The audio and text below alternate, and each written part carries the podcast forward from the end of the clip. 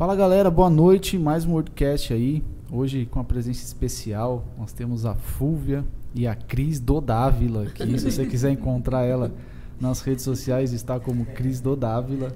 Agora só tá Dávila, Só né? tá Dávila? Eu tô empoderada. Ah, é isso aí. Muito bom. Bom, o pastor Eduardo está numa missão agora. Nós estaremos aqui nesse bate-papo de hoje. É, vai ser incrível, porque são duas pessoas. A Fúvia, bom, dispensa comentários para quem conhece a Fúvia. Super engraçada, tem bastante coisa legal também. Veio de grandes empresas, né, Fúvia? A gente vai falar É. bastante sobre isso aqui. É, eu né? vim de, de grandes empresas, mas não sou tão engraçada como o povo diz. né?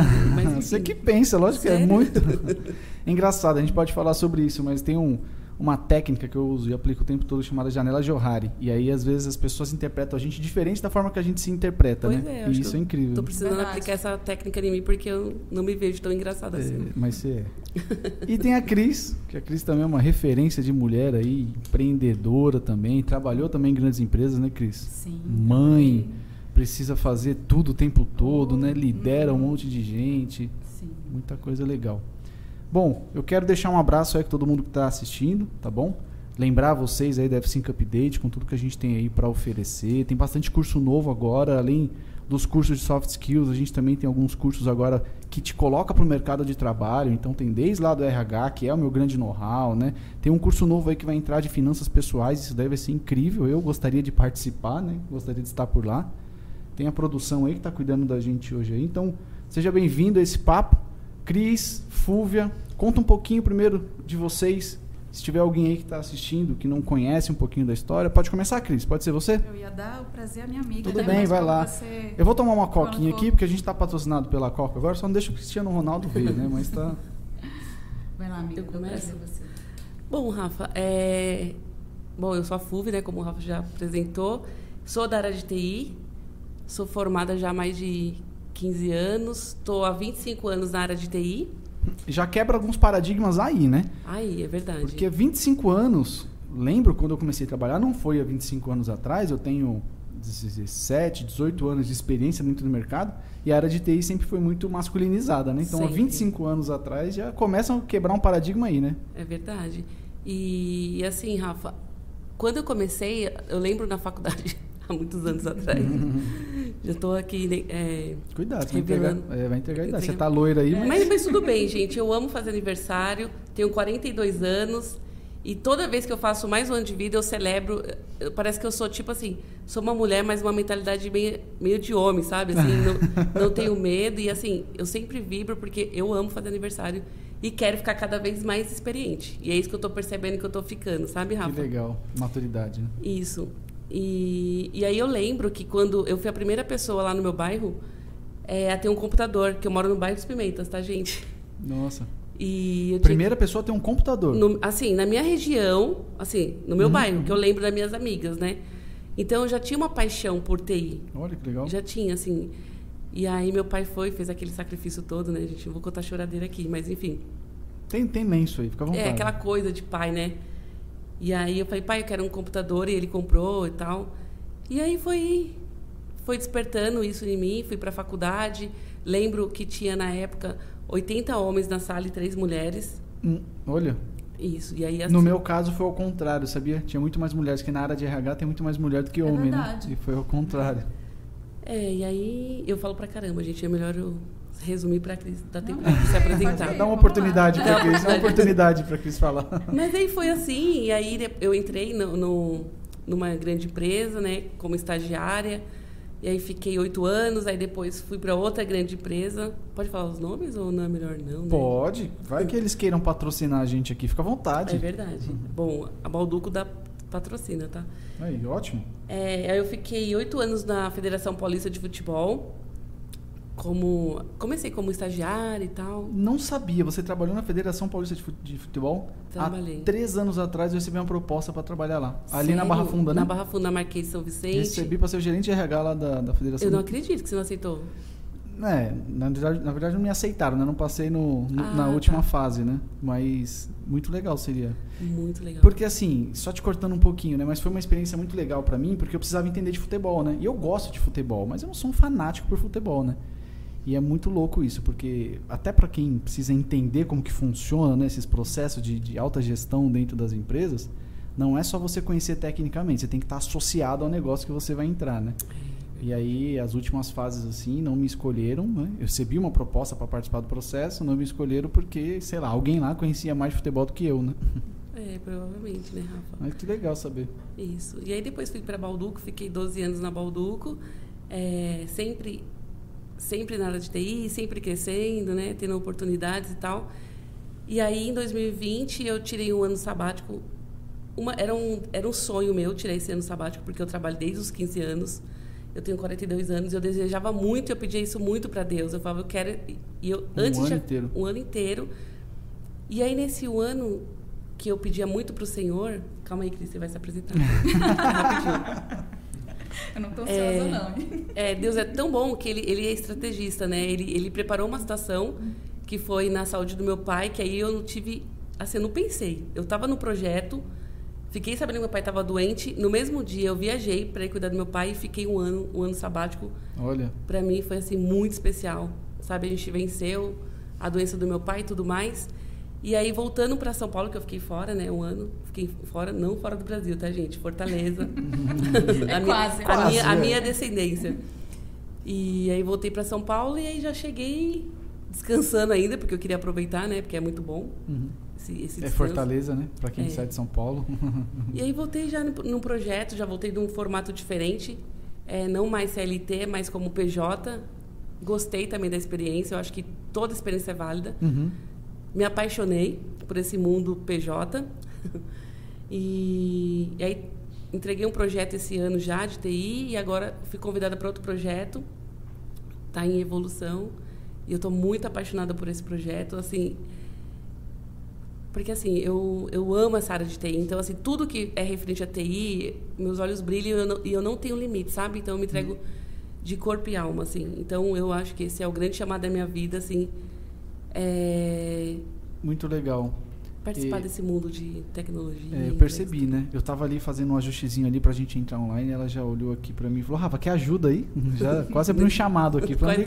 Verdade. abriu um chamado. Vamos deixar a Cris se apresentar. É, fala, Cris. Ela é tão apaixonada por TI, né, que eu, eu me identifico. O Rodrigo é muito parecido com ela também. É, né? Ele está muito ligado, ele é muito apaixonado, ele se entrega muito, né? Então, assim, eu entendo ela, né, mas por causa dele, né, Uhum. por questão dele. Então, para quem não conhece um pouco da minha história, né, meu nome é Cristina, eu estou aqui em São Paulo já há quase 20 anos. E não, não entendo isso não, tá 18 anos. Eu É, quase 20 anos, 18 É. anos. Já É. já é de maior, já. Já é de maior, já, né? Já vai preso. E eu vim pra cá meio que na loucura, né? Aquelas loucuras de Mochileira? louca da vida, enfim. Mochileira. E mochileira. Para São Paulo, uma grande cidade dessa, né? Achando que ia ser muito fácil as coisas, né? E na verdade não são, né? Você precisa ter muito equilíbrio, né? Você precisa Uhum. ter muita familiaridade, você precisa ter é, um suporte, né? De uma Sim. certa forma, né? E isso eu não tinha. Uhum.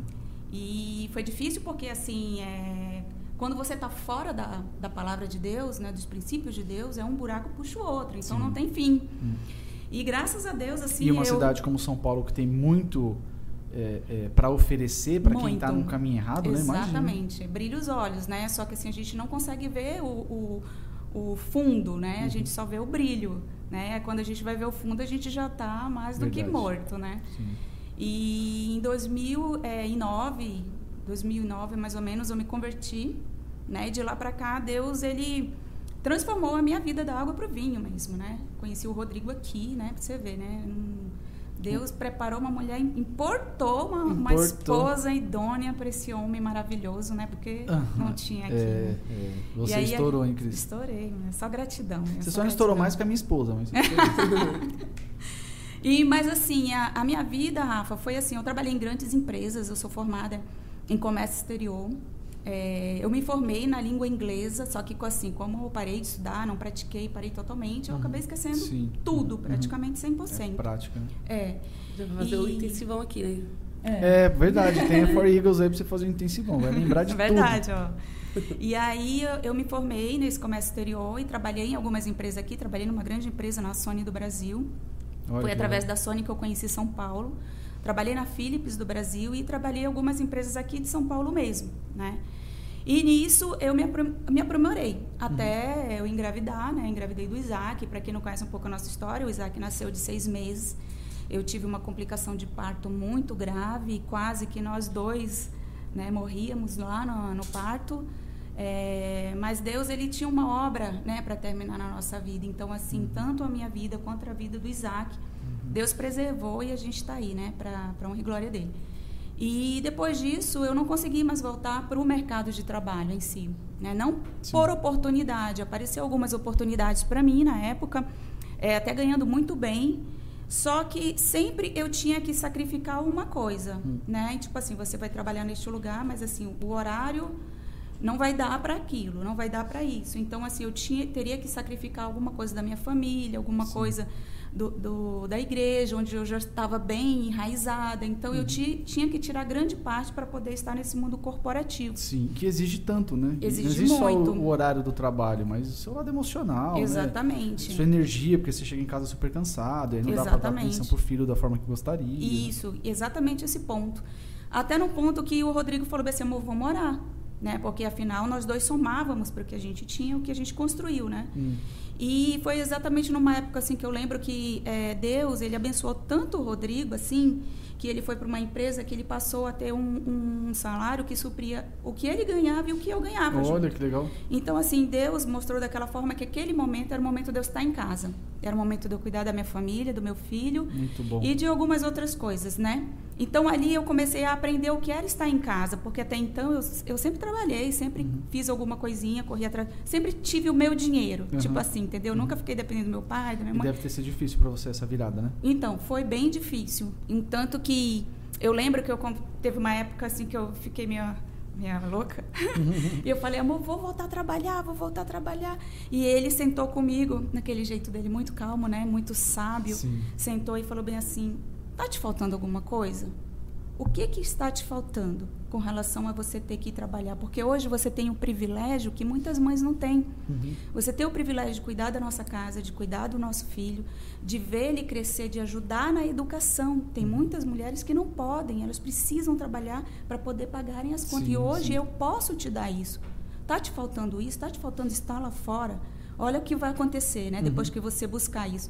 E ali eu parei para pensar e eu falei bem assim, nossa, olha, eu estou murmurando de uma coisa que Deus me deu de presente e eu estou pedindo para tirar aquilo da minha vida, né? Mas para você ver, né, como era um padrão mental, né? Você aprendeu, trabalhou em grandes empresas, teve bons salários, cresceu, era muito independente, veio de outro estado para cá, lutou, conquistou as suas coisas, até virar essa chave de agora é.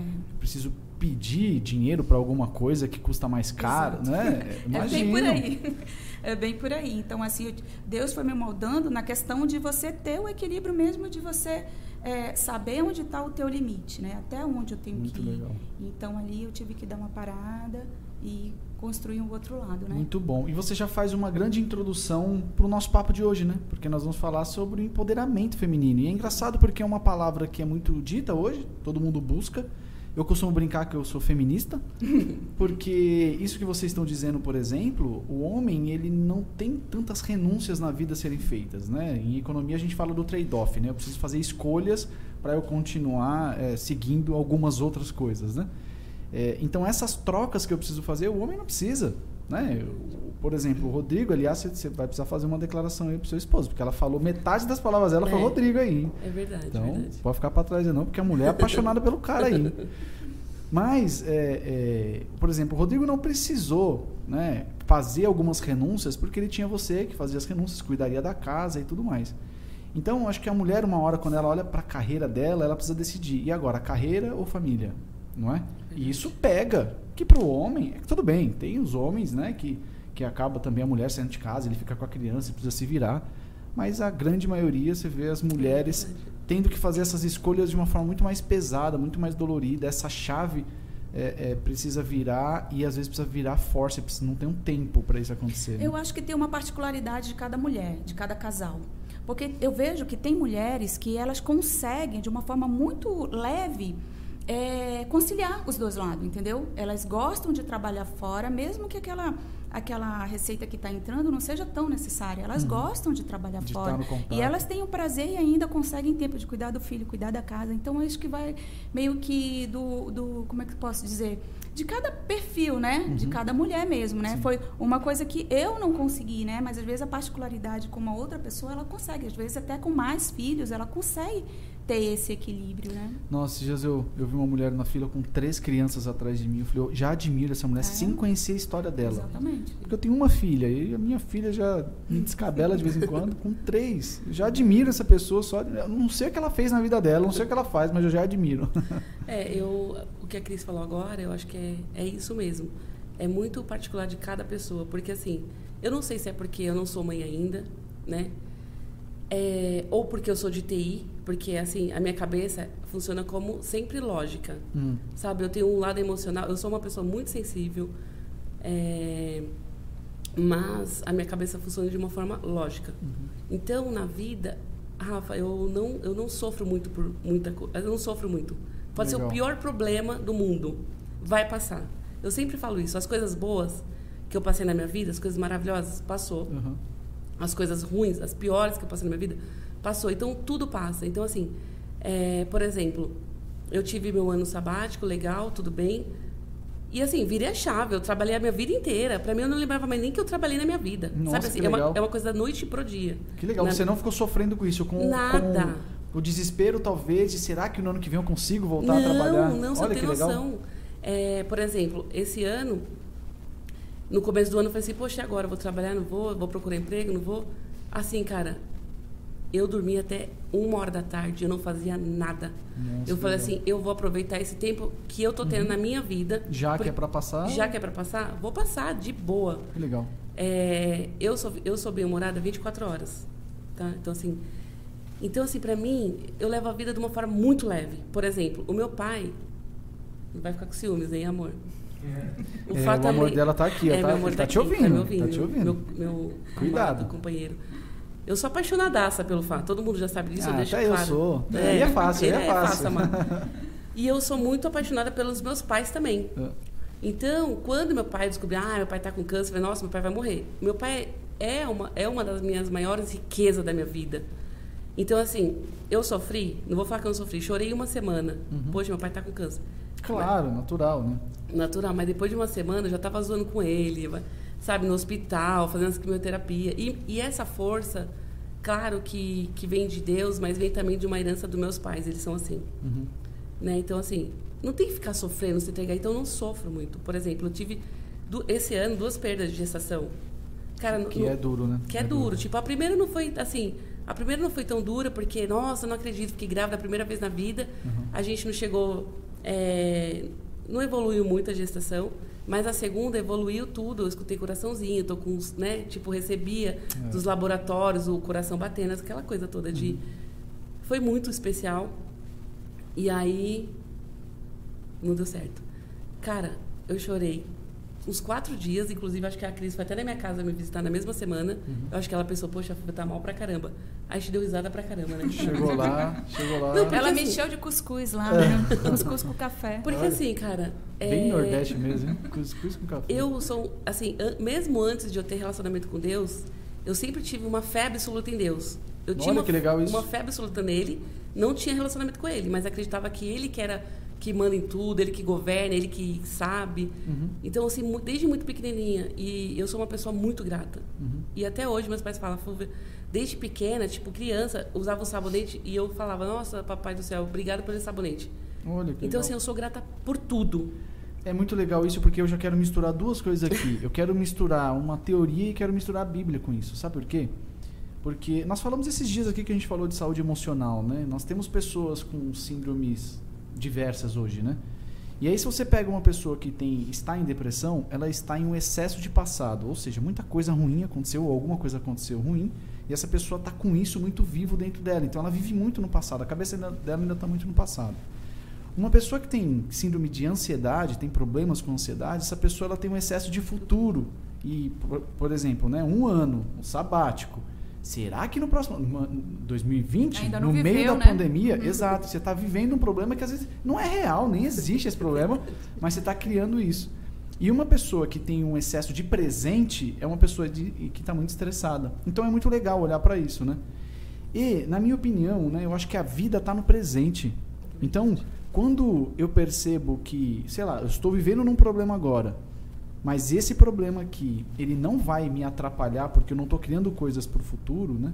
É, eu não estou eternizando isso, eu não estou enxergando o problema que eu estou vivendo agora e jogando lá para o infinito. Ah, minha vida agora destruiu. Não. Precisa passar? Vou passar.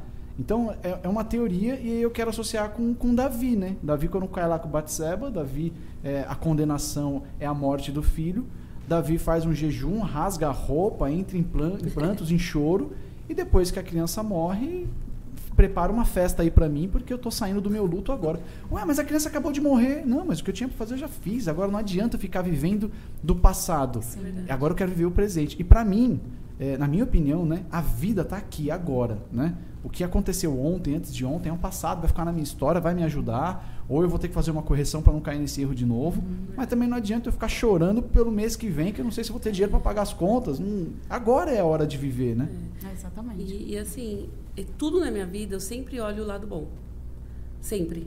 Por exemplo, é, nessa gestação, eu vi que eu, pod... que eu gerei um filho. Hum. Eu gerei. Agora, os dias dele foi contado por Deus. Sabe, eu creio nisso. Então, para mim, é ponto final e pronto, acabou. Uhum. Eu chorei o que tinha que chorar, ponto, sabe? Resolvi, já estou trabalhando de novo, já voltei pro mercado, já estou. Tô... Que legal. Sabe?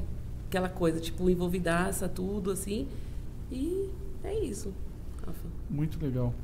E aí entrando nesse no que a gente estava falando, né, do empoderamento, porque hoje a gente acha que o empoderamento é a mulher tomando o espaço do homem e na verdade não é. Não é. é a mulher conquistando seu espaço. Eu tive, eu Fúvia, uma diretora que ela falou um negócio para mim há muitos anos atrás e aquilo me marcou.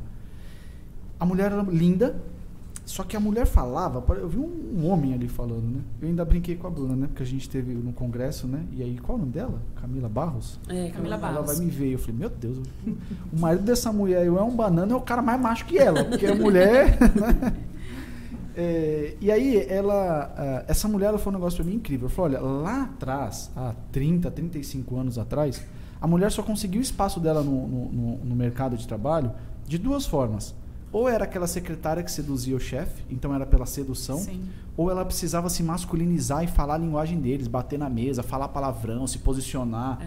ter um lado meio que masculino para conseguir estar no meio de um público masculino, né? Você está na área de TI, que é uma área que pouco tempo atrás começou a mudar. A gente começou a ver qualidade nas mulheres, até porque, né, em uma análise comportamental, a mulher tem mais características analíticas para cuidar de, de, de, assuntos relacionados Isso. à TI do que o homem. O homem tem um esforço ainda maior do que a mulher, porque consegue fazer um monte de coisa ao mesmo tempo. O raciocínio lógico é muito mais fácil de ser apurado, é. né? É, é, mas eu imagino que você sofreu isso, né? Você deve ter visto isso. Né? Nossa, já eu teve uma vez que tinha só eu de coordenadora no time. Nossa, isso é muito legal. Vou te cortar mais uma vez aqui. Pode Por quê? Você foi coordenadora. Aliar, apesar de ser uma mulher dentro do ambiente masculino, você ainda era gestora dos homens. Eita! Verdade. E, não, então, aí tinha outros pares, né, meu? Que era to todos homens. E aí o meu superior, mais esses caras, eles fizeram uma reunião, colocaram um, um painel lá e ficou riscando todos os meus pontos fracos. Olha. Imagina. Isso tipo, faz uns 10 anos, sei lá. Uhum.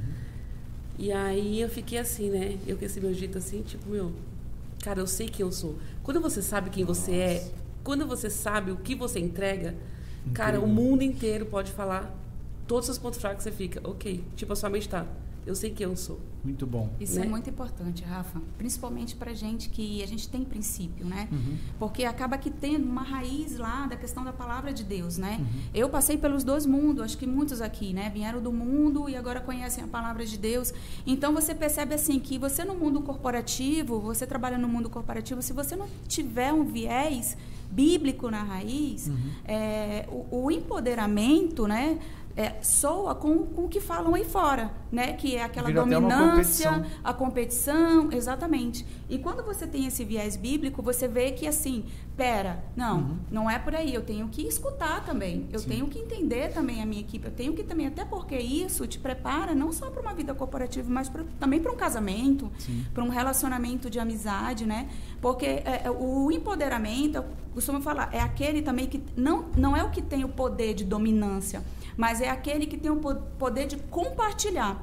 Né? Porque quando Deus fala lá em Gênesis assim, que é, faça o homem semelhante a mim, né? Que ele domine sobre o mar, sobre os peixes, sobre todas as coisas, né? Deus deu um empoderamento ali para o homem, mas ele não falou domine e tome conta e seja dono de tudo, seja dono do governo, não. Ele é dominar para compartilhar. É tipo assim, eu tô lá em cima, mas eu sou igual a você, eu sou igual a você, só quem tá acima é Deus, né? Muito louco isso que ela está falando, sabe por quê? Porque uma das armadilhas do empoderamento é a responsabilidade que tem depois do poder.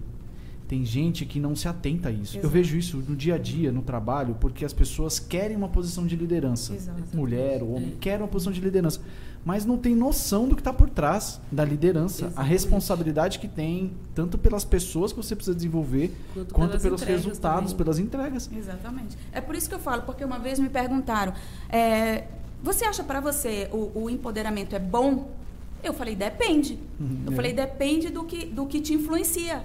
Porque assim, se for uma boa influência, você vai receber aquele empoderamento e você vai se equilibrar com as coisas. Agora, se, se for uma influência ruim, Uhum. daquela influência ruim, você vai ser mal influenciado, É, né? Eu posso te dar um empoderamento e dar poderes para você matar pessoas. Você É entendeu? bom? É verdade. Entendeu? É? Então depende de onde vem a fonte, da onde você está buscando essa influência, né? É, é que hoje esse empoderamento que se fala muito, né, essa palavrinha mágica, na verdade o significado dela é enaltecer, né? Então, assim, não tem nada a ver que é isso que o Rafa está falando, dar poder, ah, nossa, vou poder, vou fazer isso, vou maltratar, não. É enaltecer a, a equipe que você está liderando, a empresa que você está, sempre enaltecer, né? Para mim é isso, e eu, eu sei que é isso, né, no mundo corporativo. E, e como a Cris falou, não só na- no mundo corporativo, mas na vida, em, todos, em todas as áreas, né? Enaltecer sempre... a- porque quando a, gente come, quando a gente tem essa mentalidade de enaltecer o trabalho do outro, a- as características do outro, cara, tudo flui, sabe? E aí É. vai, vai junto. Deixa eu só concluir, Rafa, sobre o que eu estava falando sobre... Tô te cortando, né? Você está dia- mandando calar a boca, é isso? Isso, mais ou menos isso. Não é porque essa é interessante isso que eu vou compartilhar. Olha eu. Eu me acho, tá, gente? Ah, e eu tenho autoestima muito elevada. Ah, é, isso Tá, é gente? bom, Quem tá hein? me assistindo aí.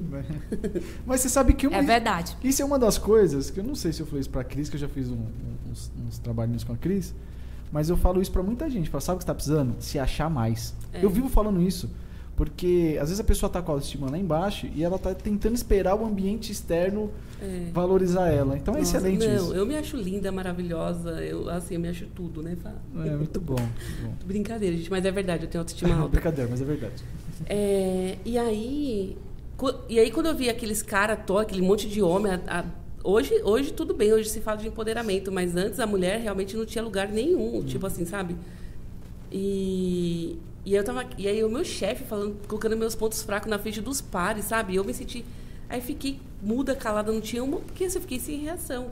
Um monte de homem e falando todos os meus pontos fracos e tal, enfim. Aí depois eu falei assim, cara, quando eu saí de lá, sabe quando você sai da reunião que você não sabe nem em que mundo que você está? Eu falei, cara, o que, que aconteceu aqui? Não sei.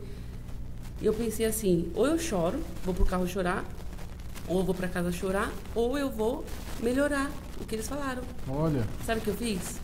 Fui atrás de cursos. Na época tava o coaching, sabe? Eu fui fazer coaching na época. olha, você procurou o concorrente não fez comigo? É, não fiz. Aí faz tanto, faz tanto tempo. Você já tava fazendo Viu? Deus revela. coaching? Não sei, Deus essa revela, é, né? Tá aí. Então, Bom, mas bom faz saber. tempo, Rafa. Não, não lembro. Eu acho que você era um bebê ainda, mas. e aí ela, eu peguei e falei, olha, eles falaram isso, isso, isso, isso, isso. Eu não acho que eu sou isso, mas você pode me ajudar a melhorar? De uma forma profissional, ela falou assim, vamos, vou, vou te ajudar. E aí lá eu descobri nesse coaching que. Porque o coach é o técnico, o coach é quem está fazendo o coaching. né? Então, Coaching. é. E me corrigi que eu sou ruim na pronúncia do inglês, tá, Rafa? Bom, tem uma escola boa aí pra te indicar. Eu, eu vou fazer, viu? É. Tô me preparando. Muito bom. Tô só sem agenda mesmo. É, E aí ela falou assim, quando você vai para apresentação, levar os dados do seu, do seu departamento, você estuda ou você só pede para a equipe gerar os dados? Eu falei, eu só peço para a equipe gerar os dados. Eu não. Então toda vez eu levava muito, muito paulada mesmo nas reuniões, porque tipo, eu gaguejava, eu não sabia. Cara, depois daquilo, mudou a minha vida, assim, o meu mindset. E eu falei, cara, tudo que eu levar para uma reunião, ainda mais gerencial, né, ou executiva, eu vou estudar, tipo, vírgula. Aí depois de um ano, esses mesmos caras, porque eu mudei minha postura, eu fui estudar, eu investi nisso, porque assim, não é só você escutar as coisas ruins, seus pontos fracos, eu acho que vale a pena você dar uma atençãozinha e buscar ajuda também de profissionais especializados, sabe? E aí o pessoal me dando parabéns depois de um ano. Cara, mesmo, eu não. Mesmo Essas não- mesmas pessoas te deram parabéns. deram depois. parabéns, só que eu não acreditei. Uau. Eu não acreditei, porque assim, tipo, acho que eu melhorei um pouquinho e os caras ah, já não aceitei mais. Porque quando você. É aquela coisa, quem, quem bate. Não esquece. Quem bate esquece, mas quem apanha não esquece. É, não esquece. Então, assim, eu acho que eles poderiam ter pontuado sim meus pontos fracos, porque hoje eu faço isso, né? Já fiz isso muito com, a- com as equipes que eu, que eu gerenciei e não, não precisei fazer isso. Mas quer humilhar. saber? Se esses caras talvez não tivessem É. pegado nessa ferida, não tinha te mexido, se- é, é, é, mexido nas suas feridas de fato para fazer você ir buscar uma Exatamente. ajuda, uma mentoria, um coach. E eu sou muito aberta para receber crítica. Desde que, desde que tenha sentido para mim, Uhum. né? Porque às vezes tem uma pessoa fazendo, te criticando, mas ela não é nem reflexão na sua vida. Nossa, você me fez lembrar de uma frase que eu escutei uma vez, falando assim: Ah, a gente tem esse negócio aí de crítica construtiva, né? É. Mas, É. cara, quando alguém fizer uma crítica construtiva, perceba se essa pessoa construiu alguma coisa É. na vida. Geralmente não é? É, não é. Alguém que vai te criticar para uma crítica construtiva, o que que você já construiu na vida, né? Então, toma cuida da tua, né? Toma... Agora, quando você vê alguém que se importa, né, com você, aí Isso. é incrível, né? Não, eu Esteja aberto A para isso. crítica construtiva é aquela que ela vai, ela vai te elogiar também pelo que você faz hoje. Oh, vai que te legal. incentivar Verdade. que aquele erro dá pra você superar, não só te colocar pra baixo. É, né? muito bom. É, pra essas aí é beijinho no ombro mesmo, É. porque na verdade é, é uma inveja transver, é, vestida ali de, de- de uma crítica, mas na verdade não é, é uma alfinetada. E isso também se remete um pouco também com a questão da nossa humildade com relação a isso, né? Por- Porque quando a gente, às vezes, é, algumas vezes a gente busca estudar, busca estar lá em cima no topo, mas é, acaba sendo roubado, né? Na questão da humildade. Uhum. Sim. A gente se torna uma pessoa muito dura porque a gente conquistou, porque a gente foi conquistar, né? E a gente esquece. Eu, eu vi uma frase essa semana do Brasil Paralelo, né? Tô acompanhando esses Uhum. dias, né? Muito legal, o né? especial de Natal. legal. Tá muito top, né? E assim, ele falou uma frase lá que foi excelente pra mim, né? Ele colocou assim, é, o homem é o único que, que se torna, é a única pessoa que ele se torna rei e quer ser um deus, né? E Deus é a única pessoa que é um rei e quis ser homem. Olha então ali ele deu um ensinamento pra gente da, da com humildade, não importa onde você, você quer chegar em qualquer lugar, você pode tudo. né? Tudo você pode. Mas assim, quando você chegar lá em cima, não esquece de onde você veio. Porque é isso, esse negócio também é incrível, né? Tudo você pode, né? Você pode acessar qualquer lugar que você quiser, mas será que aquele lugar é pra você? Exato. Será que É. vai fazer bem pra você? Será que você vai conseguir É. suportar aquela Vai pressão, conseguir aquela dor?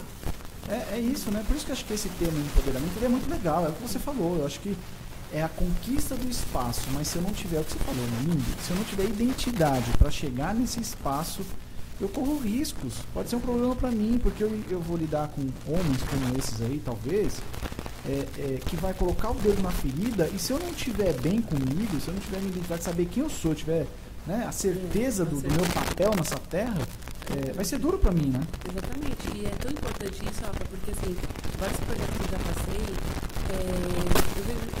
Assim, eu, eu nunca tive uma insegurança de alguém tomar meu lugar. Cara, se alguém tomar meu lugar, é porque ali não era o meu lugar. Então eu acho que. Sabe? Então assim, eu acho que é importante essas pessoas parar com esse medinho, porque assim, gente, é gostoso estar num lugar onde você aceita ali, sabe? Naquele ambiente, naquele projeto, tudo assim. E se não for, tranquilo. Tem espaço para todo Tem mundo. espaço, né? meu, pra todo mundo. E assim, é, enquanto. Só um minutinho que tem.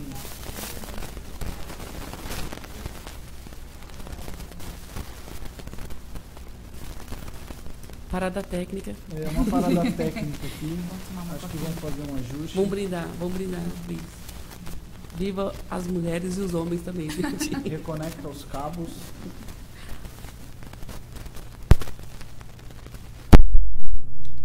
Ai, Ainda bem que tem um técnico aí.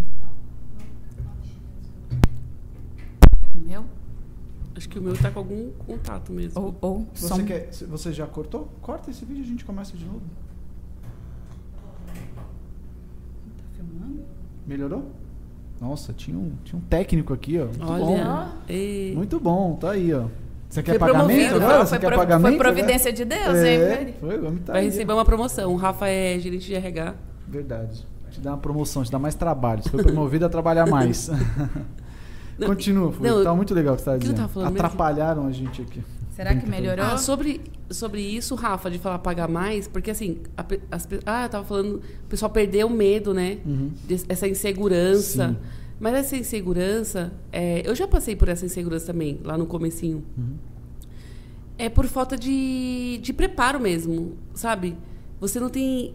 Você não foi capacitado, você não estudou e tudo, mas assim, quando você foi atrás, você estudou tudo, e aí você começa a, a pegar essa segurança assim, você só quer estar onde é o seu lugar, entendeu? Nossa, incrível isso, porque você sabe o seu valor, né? Sabe o seu valor. E você sabe do seu esforço. Uma vez meu pai falou pra Isso. mim, né? Eu, eu tava muito bravo porque eu tinha discutido com um gerente meu na época. E meu pai falou assim: olha, toma cuidado. Um pensamento, né, antigo, né? A corda estoura sempre pro lado mais fraco. Toma cuidado porque ele é o lado mais forte, né? Eu falei, pai, eu não investi tanto na minha carreira. Eu não gastei tantas horas sem dormir. Eu nunca coloquei tanto suor no- nos trabalhos que eu já fiz para ser o lado mais fraco da corda. Ai dele de me perder. É problema dele se ele decidir me mandar embora. E é verdade, É aonde eu chego, Ah. aonde eu chego, eu, eu vi falando isso, isso pra Bruna, né, pra minha esposa, pra quem, pra quem não conhece. Eu vi falando isso pra ela. Ela falou: olha, eu tenho coisas, eu tenho sacadas, eu faço coisas nas empresas que eu passo que essas empresas precisam de mim.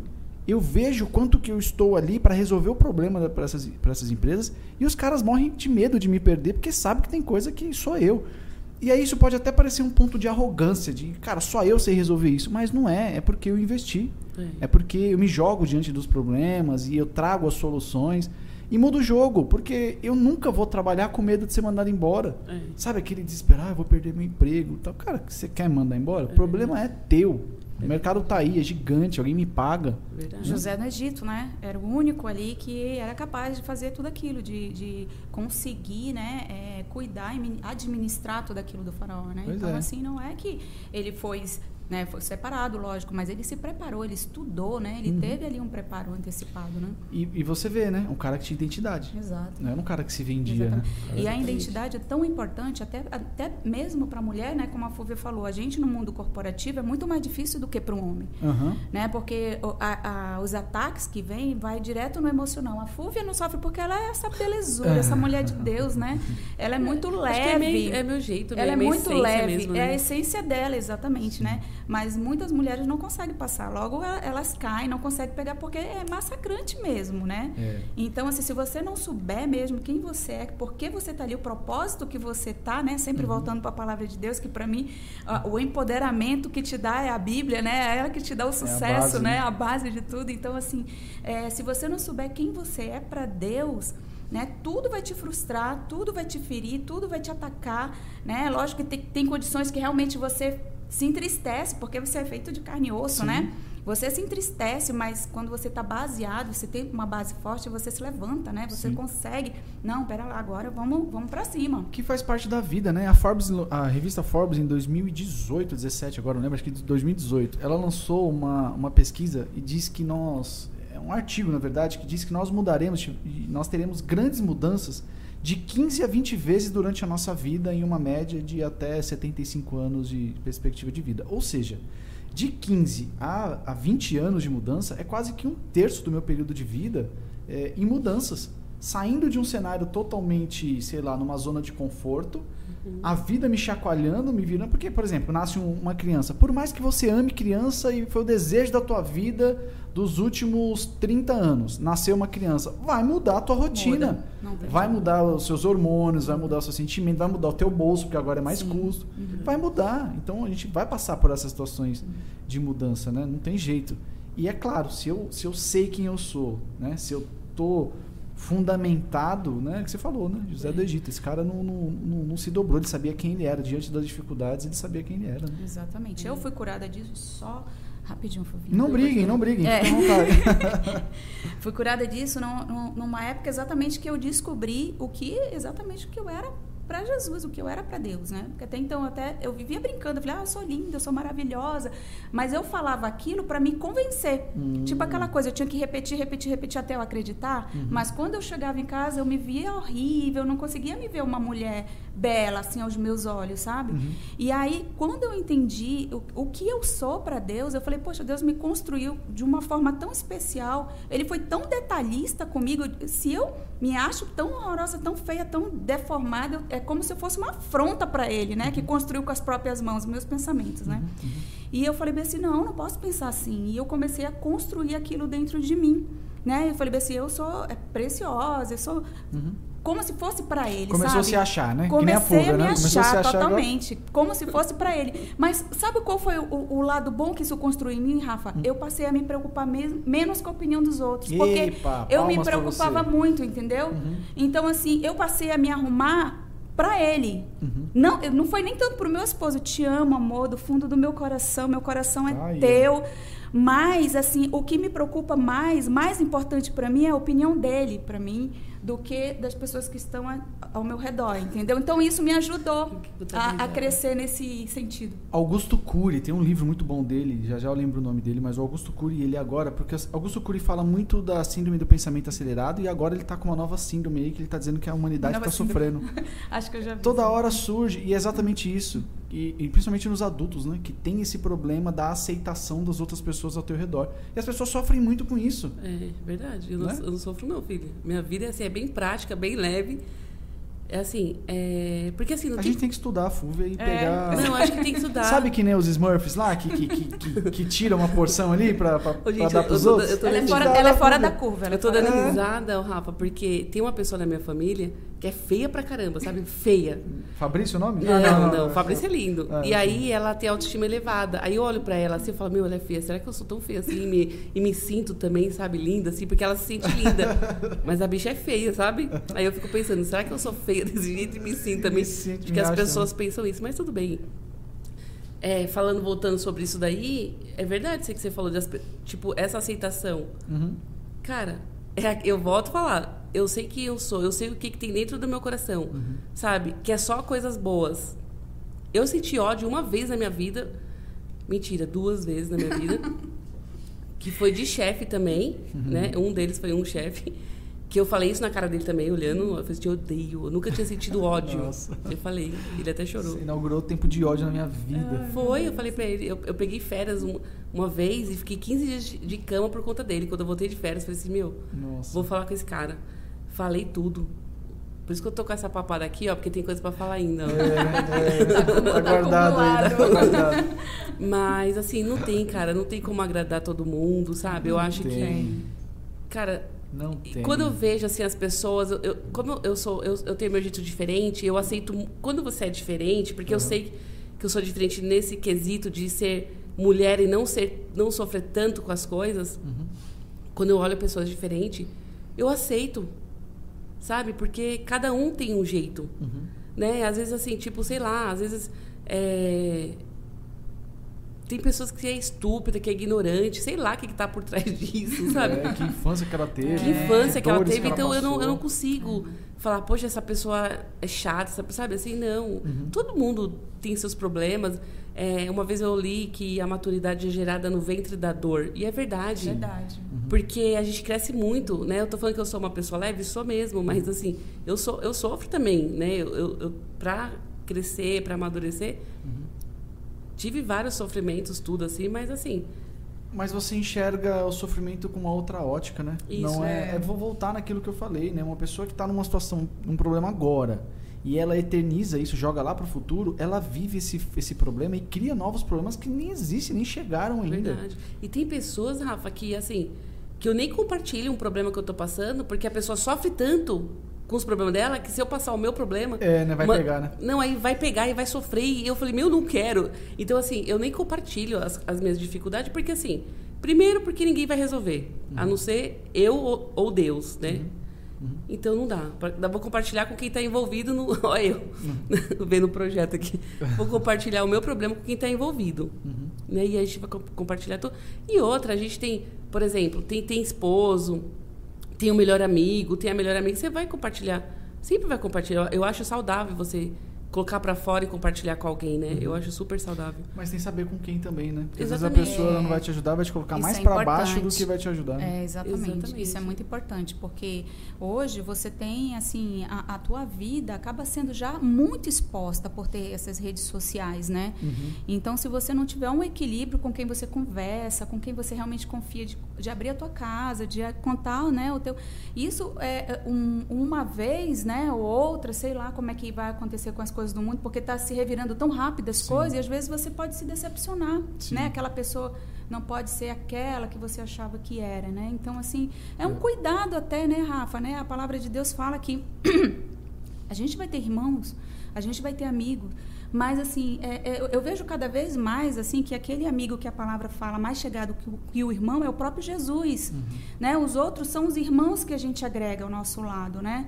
E próprio Jesus tinha um que ele abriu o coração dele. Andava com três, mas ele era mais chegado de um. Ele nos ensina isso. Né? Exatamente. Né? Então a gente tem que ter realmente esse cuidado, né? Com quem a gente realmente vai abrir todo o nosso coração. Isso é muito louco que você está dizendo também, porque Jesus ele dá esse exemplo em, em escala escalas diferentes, né? Porque Jesus andava no meio de uma multidão, aí dessa multidão tinha os 70, desses 70 nós tínhamos os 12, dos 12 ele tinha 3 e dos 3 ele tinha um, que foi João, que ele deita né, no, no, no colo de João. Ou seja, penso eu que o que Jesus falava na multidão era diferente do que ele falava com os 70, que era diferente do que ele falava com os 12, que era diferente do que ele falava com os 3, que era diferente da intimidade que ele deu para João.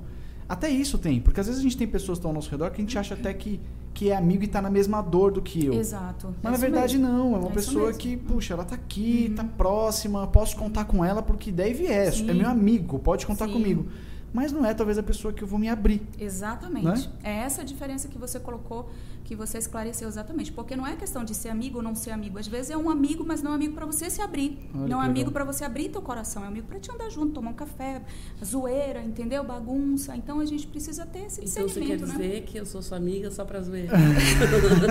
tá explicado. tá explicado.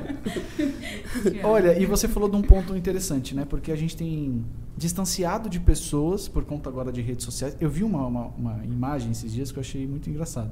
Tinha um telefone daqueles que tinha fio e ali a imagem estava escrito assim, ó, quando o telefone ainda tinha fios, as pessoas eram mais livres. Eu falei, eita, Olha. que duro isso, porque é, é verdade. Agora esse bicho aqui, ó, que me coloca em qualquer lugar do mundo, se eu não perceber, ele tá me colocando distante das pessoas e não é. próximo delas, né? É e a gente tem essa necessidade. Como ser humano, Maslow já dizia isso na pirâmide uhum. dele. Eu tenho uma necessidade de me relacionar com pessoas.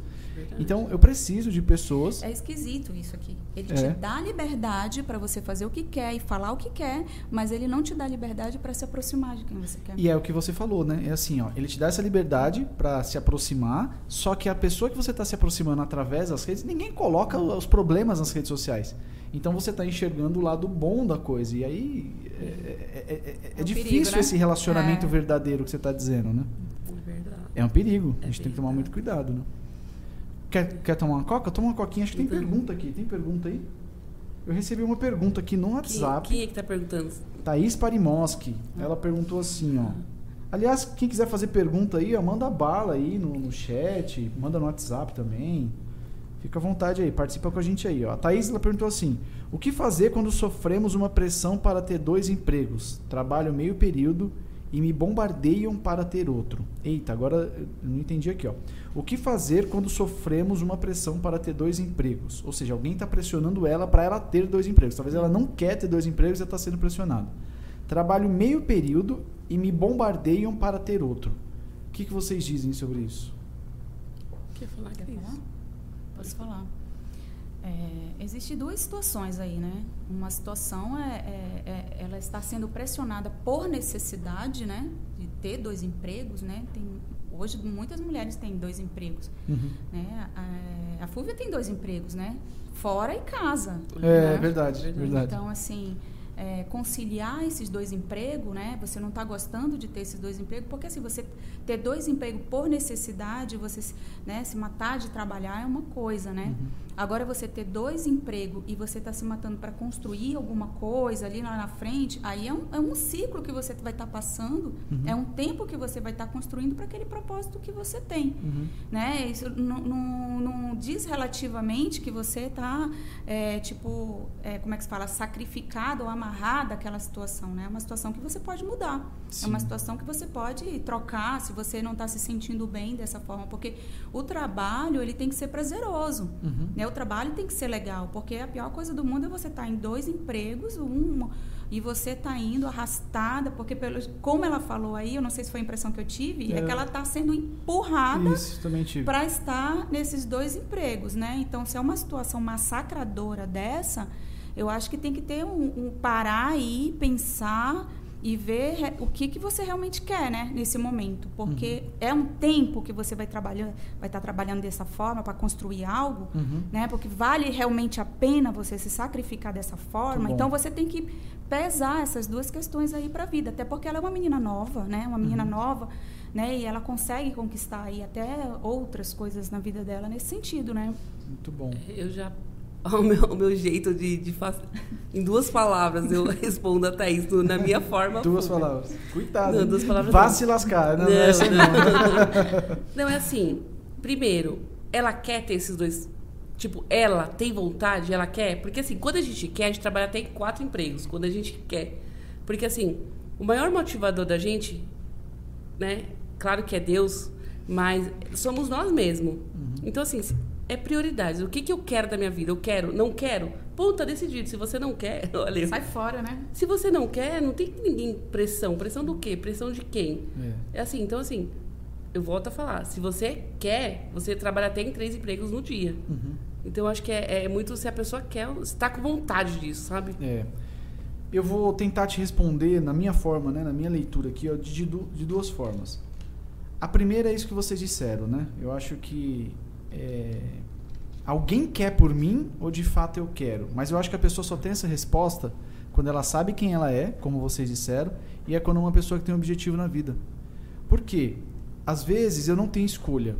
Eu estou é, passando Sim. por alguma crise é. e eu tenho que trabalhar em duas empresas. Eu não tenho é. muita escolha. Eu Exatamente. vou ter que que, que, me virar, eu entrei numa zona de sobrevivência e vai ter que acontecer isso. É, e é uma Mas fase também. É né? uma, exato, é agora aí é onde está o negócio. É, precisa ser uma fase. Isso. Isso não pode ser um problema a, a viver para a eternidade isso. isso. É. Então é uma fase, eu preciso saber, mas se eu não souber a minha identidade e não souber do meu objetivo, não saber o que eu quero ser daqui a um tempo, que isso é uma falha, as pessoas não sabem o que serão daqui a um tempo e não se preparam para isso, não começam a se mexer para mudar o cenário então isso é um problema porque ela vai entrar, vai sentir essa pressão e não está conectado. Eu tenho uns três ou quatro empregos todos os dias. Todos os dias. Porque eu estou envolvido em um monte de coisa ao mesmo uhum. tempo. E eu amo, eu sou meio fanático por trabalho, sabe? Eu, eu, sou orcaholic, sou. Mas eu, eu meço eu isso. Eu sou também. É, então. Mas eu meço, eu tomo muito cuidado com isso tal. Às vezes eu, eu, eu percebo que eu estou saindo do, do, controle, mas eu, eu gosto muito. E eu estou envolvido com um monte de coisa mas porque todas elas estão conectadas com um propósito, todas elas eu percebo e quando eu começo a me distrair com algumas outras coisas, eu percebo que aquilo vai muito mais me atrapalhar do que vai me ajudar. Então, acho que esse, esse é o primeiro fator que eu, que eu quero colocar, né? Porque às vezes a pessoa não tem escolha. Às vezes é, é uma bomba que caiu na cabeça dela. É, acho que todo mundo passa por essa fase, né? Sem opção, mundo... né? Isso, eu exato. preciso. E eu preciso trabalhar. A segunda que, que, que eu quero colocar é se eu estou sentindo agora que eu preciso trabalhar em dois empregos para continuar o meu desenvolvimento, tudo isso, eu não posso somente trabalhar em dois empregos, em dois empregos e deixar a minha vida viver em dois empregos. O que eu quero dizer com isso? Porque se eu tenho dois empregos e esses dois empregos dói, porque trabalhar em dois empregos dói, oh, né? Não é tão, oh. por mais que você ame o seu trabalho, mas cansa, cansa e tudo mais. Exatamente. Mas eu preciso aproveitar que eu estou nesses dois empregos, que está de alguma forma aumentando a minha renda, e guardar dinheiro de alguma forma para investir para que eu tenha um único emprego que me pague é a equivalência de dois empregos. Entende? Porque se trabalhar em dois empregos, pelo que ela está dizendo aqui, ela está sendo pressionada a trabalhar em dois empregos. Ou seja, ela não quer trabalhar em dois empregos. Só que se ela deixar essa onda passar, ela vai ter uma tendência a continuar trabalhando em dois empregos. Então, todo investimento que a gente faz e quem é, percebe que cada investimento que você faz na sua carreira, aquilo volta para você de uma forma em salário, em posicionamento, em autoridade, né, em influência com as pessoas, essa pessoa perde o medo de investir na carreira dela. Tanto é que você vê as pessoas que mais têm grana e as pessoas, a não ser que nasceu com dinheiro e tudo mais, mas as pessoas que saíram de baixo, essas pessoas não têm medo de investir na carreira, não têm medo de investir num novo idioma, não têm medo de investir numa viagem para o exterior, não tem medo de gastar, né? Porque sempre vem investimento em tudo. Então acho que o primeiro ponto é esse, é identidade e, e saber do objetivo dela. O segundo é, se eu preciso passar por a situação agora, mas eu não gosto de trabalhar em dois empregos, eu prefiro ter um emprego só, o que, que você está fazendo para ter um emprego só? Né? Porque eu preciso mexer aí alguma coisa, entender o que, que vai trazer um recurso melhor para mim e me posicionar para que eh, eu não jogue isso na eternidade. Né? É verdade, porque assim, né, é, hoje as pessoas confundem um pouco. Quando está numa empresa, acha que a empresa tem a responsabilidade de fazer a gestão da carreira dela. Nossa. É, isso é né? Então, assim, e, e nós somos responsáveis pela, pelo gerenciamento da nossa carreira. A empresa não tem nada a ver com isso, né? Uhum. E aí, você, se você gerencia a sua carreira, você sabe que você vai colher. Porque não tem nenhum E tipo se de não investi- for lá, vai ser em outro lugar, mas você Isso. vai colher. Vai colher. Né? Isso é, é fato. Sabe uma fato. coisa que eu aprendi desde cedo também? Que dinheiro faz dinheiro. Um Sim. exemplo, né?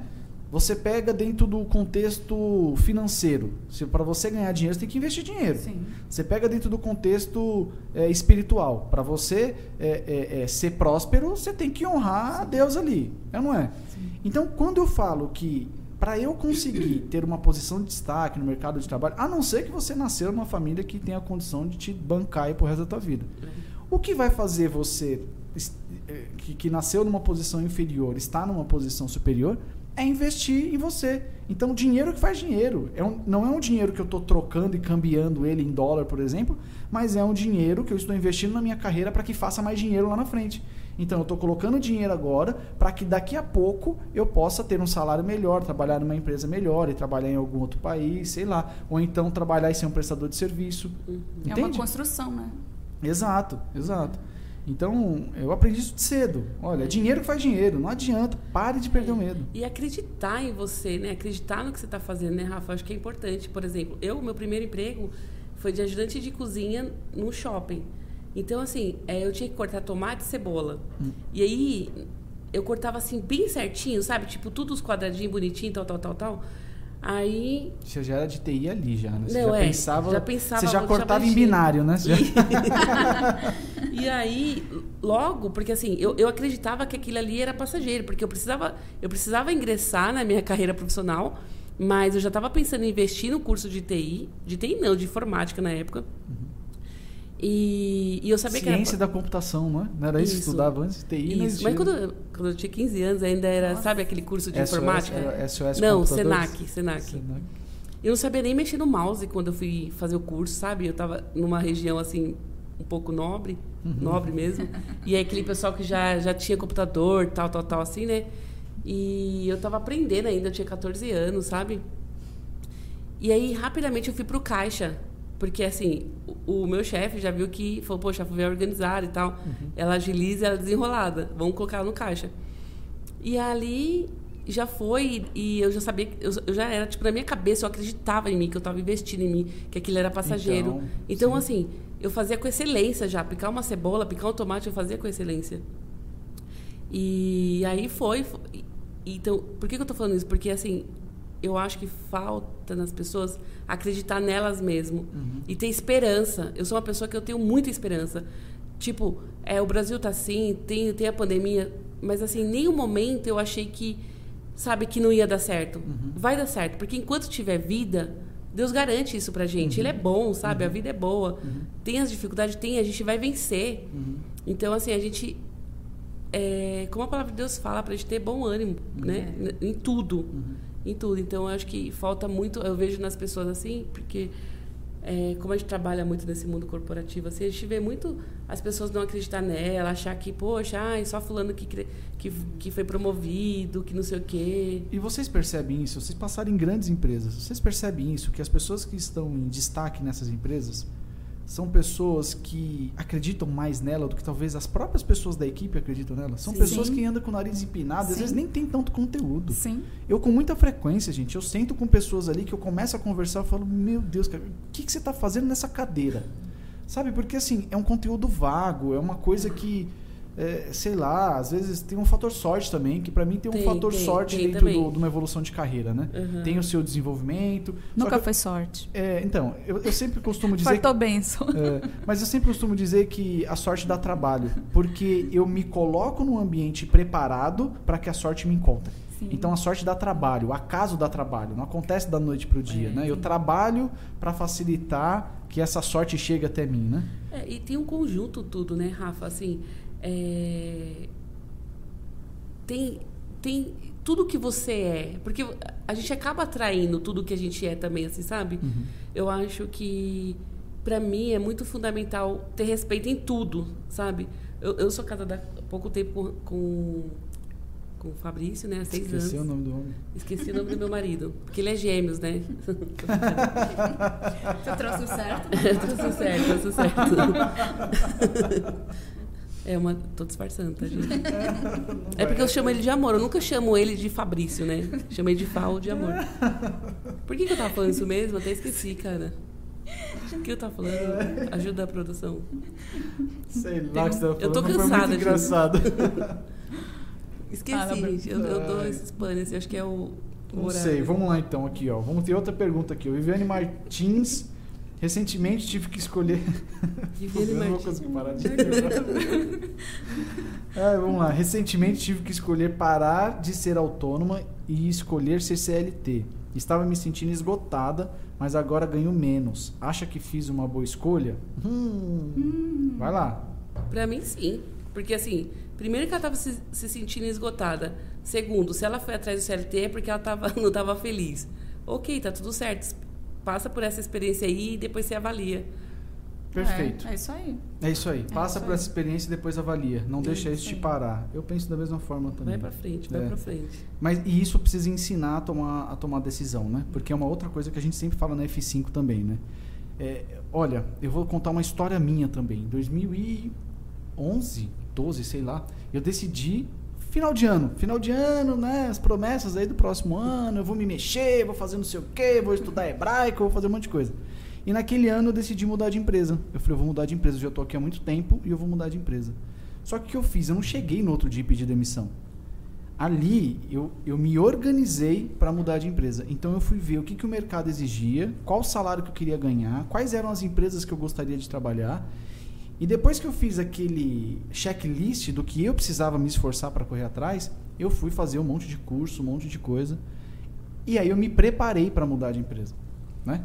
Então, eu acho que fica aqui uma lição aqui para Viviane, acho que é isso que vocês falaram, né? Olha, já tomou a decisão, não já? Você vai Sim. ficar chorando o leite que derramou? Agora vai, né? Já foi, lembra que a gente falou do passado? O passado passou. É isso aí. Não fica, mesmo que tá, mesmo que tá errada a decisão. É, mas experimenta, né? E vale Isso. como experiência, né, Rafa? Porque assim, eu fiquei muitos anos sem trabalhar, né? Depois do Isaac, do Isaac, que eu fiquei em casa, eu abri uma empresa.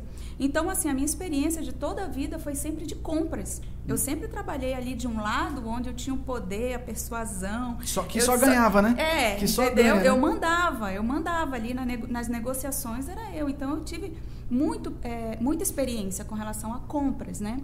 É, negociação e tudo. Quando eu fui para vendas, que eu abri a loja, afinal, Habitual Modas, tá? Depois Tá eu aí, passo ó, o é, endereço. então, isso aí. Ela, ela, Digita aí, digita aí, habitualmente. eu fui abrir uma loja virtual e aprender coisas que eu não sabia. Seja, era o outro lado da mesa, né?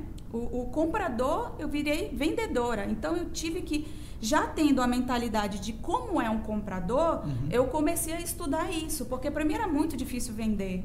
Então, eu tinha que entender como é que... Não, eu já fui compradora. Então, o comprador, ele é assim, ele é assim, ele vai querer isso, ele vai querer ir para... Ele não vai querer negociar, então eu vou ter que saber me aproximar dele de uma outra forma.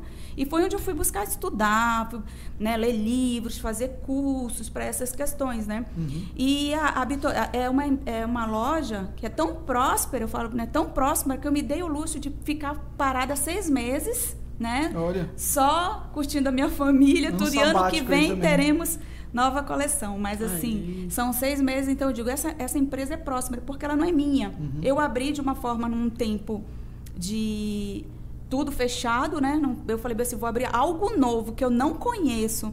Num ano que tá tudo fechado, que loucura, né? Quem pensa assim, que loucura. Porque quando você já tem uma experiência de algo, não, vou abrir o virtual porque eu já tenho experiência nisso, Sim, sim, você ganha, né? E quando você não entende nada, sim. né? Mas assim foi uma coisa tão abençoada que foi um ano que é, a loja deu muito resultado, deu um resultado que eu nem esperava. No meio da pandemia, No né? meio da pandemia, 2020 foi o que a, a loja bombou.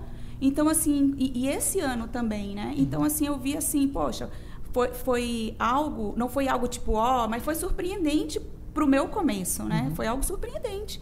É. Eu coloco isso assim como uma experiência incrível para mim, porque o que eu aprendi nesse tempo, sabe? E você, de, de qualquer forma, você tanto trabalhando fora, como trabalhando em algo que você constrói, tipo online, assim, quem pensa, ah, eu teria tempo, né? Teria tempo. Mas se eu não colocasse um tempo para eu trabalhar, eu não conseguiria levar a loja. Aliás, é, é, é um pensamento né, que nós temos. Ah, vou trabalhar online, vou ter mais tempo. É, é- dá trabalho. É que nem, é que nem Dá trabalho. até home office. Dá né? trabalho. Cara, Até quando uma pessoa está desempregada e me procura, fala, Rafa, como que eu consigo, né? Como que eu trabalho o meu currículo e tudo mais. Fala, olha, se você não encarar que o seu desemprego é um trabalho, você vai demorar para encontrar emprego. Ou você tem que ser muito bom. Boa. É sério, porque assim, ó, montar o currículo, revisar o currículo, se você é uma pessoa, eu, por exemplo, né, se eu tiver que montar um currículo para um RH generalista, é diferente de um RH especialista. Se eu quiser montar um currículo para um consultor, é diferente do professor, do empresário. É. Então você tem um documento para cada área que você quer disputar uma vaga no mercado. Né? Exatamente. E isso dá trabalho. Dá trabalho. Aí você vai precisar fazer o seu network, né, ver quem são as pessoas que você vai se conectar. Então, se você coloca tudo isso que precisa ser feito de uma forma e só você pode fazer, você vai gastar aí 6, 7, 8 horas por dia. Então, é um trabalho. Então, estar desempregado é um trabalho. Sim, você é precisa enxergar dessa forma. Você vai investir o seu tempo, você vai investir, né? Sim. até para preencher, né, as vagas, são tantas perguntas, são Uma chatice, né? é, Às é, vezes. às vezes é uma Processo chatice. seletivo, né? É. E aí você tem que fazer todos aqueles testes lá, tudo. Assim, às vezes se você tiver com preguiça, não quiser trabalhar, Isso. você nem vai concluir aquele, né? Exato. É, o pessoal também fala, né? Ah, eu vou me aposentar, eu vou vender coco na praia. Como se nascesse coco ou Uhum. Tivesse na gaveta, fosse, né? Você vai ter que comprar o coco, você vai ter que fazer fluxo de caixa, É. você vai ter que se antecipar, porque é, fechou a praia você por vai ter conta que da entender pandemia. as temporadas, você vai ter que entender o teu público, Isso. entendeu? Você vai ter que fazer não só água de coco, você vai ter que ter um atrativo para chamar a atenção para a água de coco. Então tem todo uma, É. um aparato ali que não é só vender, né? Isso aí. Você vai é, é, disponibilizar teu tempo para redes sociais, que toma muito tempo até você aprender, até alguém te instruir, essas coisas que você tem que passar para um, tem que passar para outro, tem que delegar essas coisas. Você não sabe. Uhum. Então você vai aprendendo ali cavalgando, né? E quando você tem família, Se tem entrega ao filho, processo, né? você tem que associar todas essas coisas, né? E mu- por muitas vezes eu estava lá conversando com o fornecedor, vendendo, vinha uma bola na minha cabeça, do meu filho brincando na sala. Então são coisas que você tem que equilibrar ali, saber, né? Que aquele tempo eu tinha que estar ali, dar uma atençãozinha, mas eu também tinha que estar lá concentrada. Então assim, E tira onda, né? E Acho tira que onda, vai tira aprendendo, onda. É. uma coisa vai levando a outra, o importante Você vai é tendo certeza de que não é aquilo que você quer fazer. isso também. Porque quando você experimenta uma- algo novo, de repente, é isso mesmo. É, eu já passei por isso. Ah, vou fazer uma coisa totalmente fora da minha área. Uhum. Eu descobri que eu não suportei. Eu falei, não gosto disso, minha área é mesmo TI, sabe assim? E te ajudou a fortalecer os teus pés, né? Exatamente. Aí você fica mais apaixonado ainda pelo que você brilha, sabe? O que você sempre fez, assim. Então, assim, Sim. tudo é válido assim na vida, né? É, acho que o grande segredo é deixar de ser preguiçoso e, e parar de acreditar que as coisas vão acontecer ao nosso redor, porque, mais uma vez, né, eu gosto sempre de pensar, eu falei esses dias aí, eu gosto sempre de pensar que nós estamos num tabuleiro de xadrez. Eu gosto muito de jogar xadrez, né? Nós estamos num tabuleiro de xadrez. Tem pessoas que nascem como rei, como rainha, que já nasce numa condição legal. E se nada der errado no meio do caminho, vai ser rei pro da vida, vai frequentar os melhores lugares, né? Agora tem pessoas que nascem para ser peão. Né? Na verdade, nasce como peão, não que nasce para ser peão, né? Nasce como peão, que é a primeira fileira que precisa atravessar todo o tabuleiro para chegar lá no final e poder se tornar uma rainha, poder se tornar uma peça de mais valor. Só que nessa trajetória aqui, corre o risco de ser capturado, né? Nessa trajetória aqui tem, porque o peão ele anda uma casa de cada vez. Então tem problemas que acontecem no meio do caminho e tem que ser um passo de cada vez. É. Agora, Se eu sou preguiçoso e acho que esse tabuleiro vai se movimentar ao meu favor, ah, aí dói. Aí dói. Aí dói. E outra coisa também, né, Rafa? Eu acho que o que paralisa é a comparação. Uhum. Por exemplo, ah, sei lá, o Rafa, nossa, ele é agente de RH, que não sei o quê, eu tô fazendo RH, que não sei o quê, eu tô não sei quantos anos. Sabe, essa comparação, além de machucar a pessoa, ela paralisa. Sim. Porque ela não consegue fluir. Né? É. Então, a gente precisa entender que cada um tem um tempo e vai acontecer. Sim. Sabe, Sim. se ela, se ela se ela se dedicar, se ela estudar, tudo vai acontecer. Uhum. Não sei, né? A gente nunca sabe o dia, mas vai acontecer. Vai. E, e não se comparar, né? Às vezes tem até um, tipo, você tá na um time, você tem outros pares e aí a pessoa é promovida e tal. Eu vejo as pessoas tipo, sabe, sofrendo porque o outro foi promovido, cara. Uhum. Eu acho que tem que celebrar, porque tudo na vida eu, eu gosto de celebrar. Eu, eu lembro que todas as vezes que eu fui desligada de uma empresa assim, ou porque desde quando comecei lá a 14, quando eu tinha 14 anos, eu sempre fiz churrasco para comemorar. Hum. Eu não queria ter aquele sentimento, nossa, fui mandada embora. eu falava, não, eu falava assim, vamos comprar carne, vou fazer. E o cara que te manda embora, você ainda fala, vamos lá em casa lá, vamos É, fazer um vamos lá, churrasco. vamos Hoje é uma é, homenagem. Isso, despedida, despedida. Então, Ser assim, feliz. é, ser feliz, sabe, cara, com você mesmo, com as situações que estão aparecendo na sua vida e deixa o povo ser feliz e celebra a vitória do outro. É, uma coisa assim que. Nem sei se o pessoal, o pessoal do, do time que eu tô trabalhando lá falou que ia assistir, nem sei se eles estão lá. Cuidado, fala mal dele. Ama- é, eu falar- não, eu ia falar bem dele. Ah, então fala. Porque, Então assim, Fica à eu- vontade. É, no meu caso, assim, eu sei que eu não sou tão inteligente, mas eu sou muito esforçada, né? Muito dedicada. E, e tenho muito amor pela minha profissão, então isso ajuda muito, porque você acaba amando todo o ambiente que você está envolvido. Você ama as pessoas e, e, assim, eu... E quem tá do outro lado sente isso, né, Fuga? Quem é Sente. liderado por você sabe quando você tem é, um gás e essa paixão pelo que você faz, né? Você Isso. contagia, né? A alegria Exatamente. contagia, né? E, e- então, a gente sente essa paixão e assim, eu, eu dependo muito de um time, assim, sabe? Quando eu tô em algum projeto assim, é, eu sei que eu sozinha eu não vou conseguir. Mas você ter um, um time, você enxergar que cada um ali tem a sua função e que é importante, que um precisa do outro, cara, vem resultado. Quando você Incrível. enxerga e sabe que cada um tem é fundamental ali, Incrível. né? Porque eu sozinha assim, eu Incrível. Sensacional. Eu trabalho tanto com líder pra fazer eles pensarem dessa forma, sabia? Porque muda tudo, né? Quando o cara enxerga isso, muda tudo. né? É. Olha só, Provérbios 23, 7 fala: Porque como imaginou o seu coração, assim é ele. Então, sim, eu, eu entendo que como você se imagina, assim você é.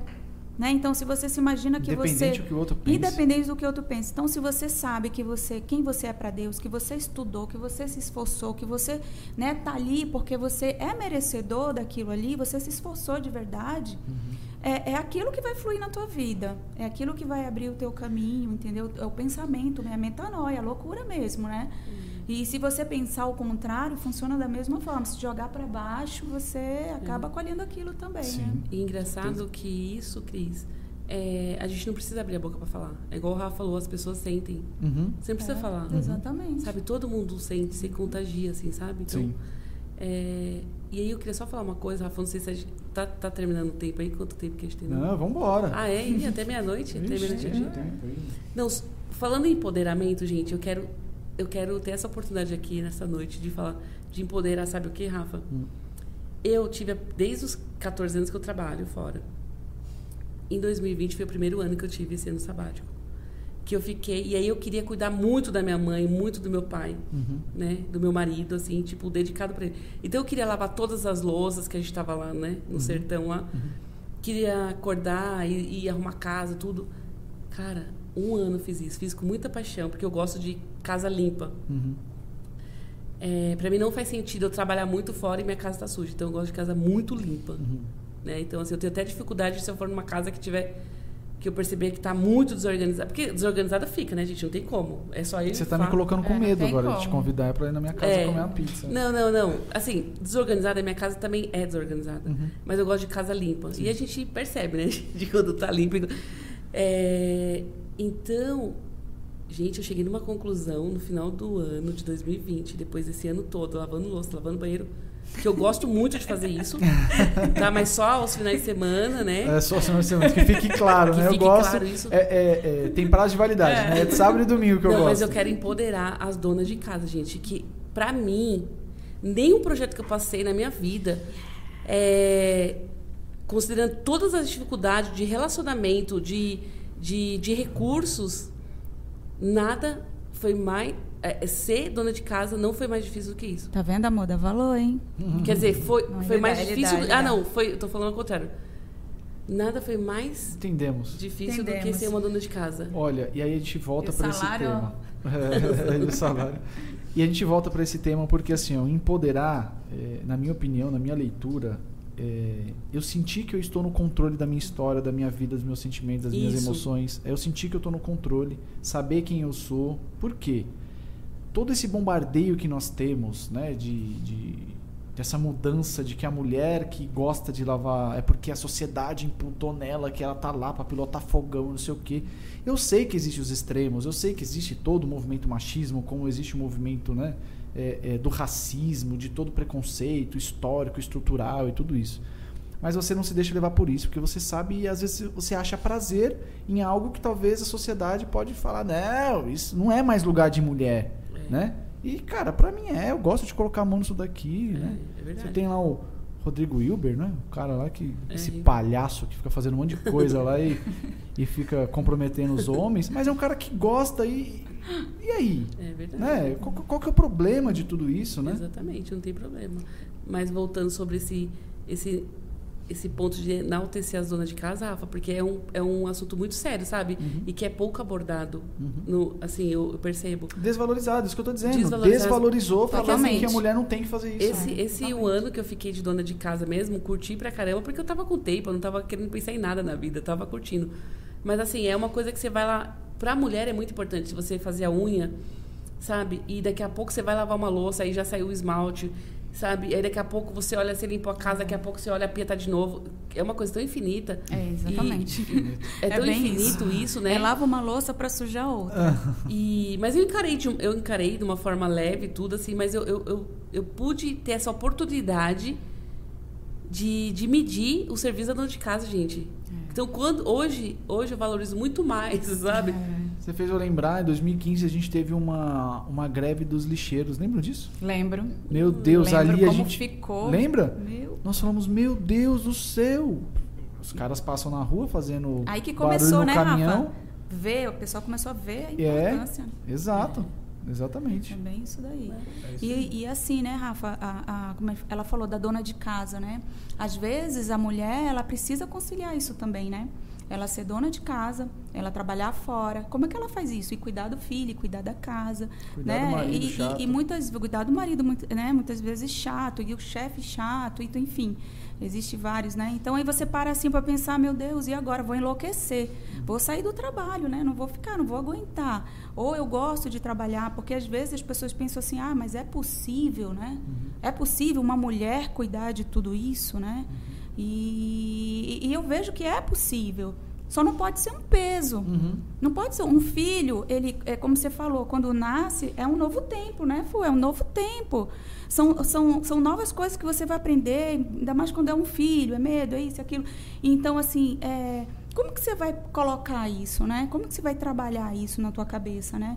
Então, assim, é possível, sim, você trabalhar fora, você cuidar da sua família, né? Mas não pode ser um peso. Uma criança não pode ser um peso. Tem que ser prazeroso, tem que ser gostoso, tem que ser aquela coisa que você gosta de fazer, tanto trabalhar fora como cuidar do seu filho, né? Mas aí, assim, vai te exigir um pouco mais, né? Porque a criança requer cuidados que antes você não tinha. Sim. Você não tinha essa preocupação dos cuidados, né? Mas é, é gostoso, é prazeroso, né? Então, assim, eu vejo, assim, eu conheço mulheres que trabalham fora e tem toda aquele, aquela coisa, sabe? Acordam muito cedo, deixa na creche, vai pro trabalho, volta, uma pega na creche, uma né? maratona. É, é uma vida Mas maratona. São mulheres realizadas. Por quê? Porque gostam de trabalhar. Então elas se entregam para isso porque elas gostam disso, entendeu? Então, é- Nossa, eu vou te, eu vou pegar esse gancho aqui porque chegou uma pergunta aqui da Jéssica Barnes. Como encontrar o equilíbrio entre maternidade, vida pessoal e profissional? É possível ser excelente em todas as áreas? Boa pergunta. É isso, né? que respondeu. É isso, né, que a Cris está falando, né? Eu acho que sim, mas é, de novo, eu sempre vou bater nessa tecla. Não sei se é porque é é um, uma base do meu trabalho no dia a dia de mostrar para as pessoas que o momento que eu vivo agora precisa ter uma conexão de futuro. Eu preciso saber quem sou eu nessa terra. Eu preciso saber do meu propósito para que eu tenha uma identidade, para que eu não seja uma pessoa insegura e mesmo as dificuldades que vierem eu vou perceber que elas estão aqui para me ajudar a melhorar, do que me colocar para baixo e tudo mais. Então, para mim, existe sim uma, uma plenitude. Sabe por quê? Porque ela colocou três coisas. Ela falou maternidade, vida pessoal e vida profissional. Na minha opinião, isso aqui são papéis sociais. Então, vida profissional, eu sou um empregado, maternidade é mãe, vida pessoal, ela é esposa, ela é filha, ela é amiga, não sei o quê, mas tem um pilar nesse centro que é a pessoa. E essa pessoa, ela precisa estar bem para suportar esses papéis sociais aqui, porque ela se apresenta de uma forma para o filho, se apresenta de uma outra forma para o marido, se apresenta de uma outra forma para o chefe dela, mas tem uma pessoa no centro.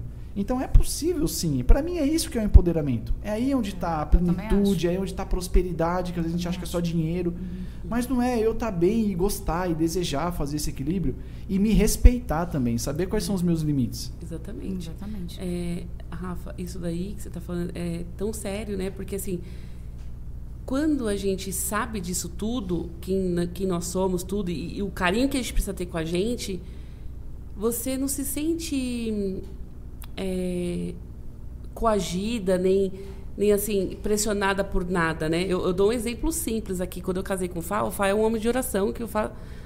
Ora mesmo. Eu oro, mas bem pouquinho. Perto dele é 5%. Ainda bem que você casou com ele, que ele já segura a onda, né? E, e aí, no começo do nosso casamento, ele, tinha, ele tem o hábito de orar e tal, e ele me chama para orar. Eu falei assim, calma aí, quem quer falar com Deus é você? Vai você orar. Sabe, assim? Então, assim, eu, eu não me envolvo, assim, na, na nos desejos dele, sabe, da individualidade. Apesar de nós sermos um casal, uhum. né, um, é uma só carne, mas nós somos pessoas diferentes. Eu e quando eu, eu tento fazer, eu claro que eu quero agradar meu esposo e, e faço o máximo para agradar ele, porque eu tenho prazer nisso de ver meu esposo feliz, né? Claro que tem algumas áreas que eu preciso melhorar, né? Que a gente conversa, alinha tudo mais, mas eu peço para Deus melhora esse ponto fraco que eu tenho nisso, porque eu quero agradar até o meu esposo, assim, sabe? Uhum. Mas é uma coisa que eu eu vou fazer só para agradar ele ou vou fazer só para agradar qualquer pessoa. Sim. E, e, eu não me preocupo. Tipo, que, com que eu, eu, eu tenho certeza que eu sou uma excelente esposa. Uhum. E eu sei que ele nunca vai poder falar, não, a Fulvia não foi uma excelente esposa ou não é. Uhum. Sabe? Eu tenho certeza disso. Então, eu acho que, respondendo a Jéssica aí, é, considerando que você falou que ela precisa, ela está no centro ali, né? Ela precisa se enxergar tudo, ver o que é saudável para ela, uhum. não se preocupar com o que as pessoas estão pensando, uhum.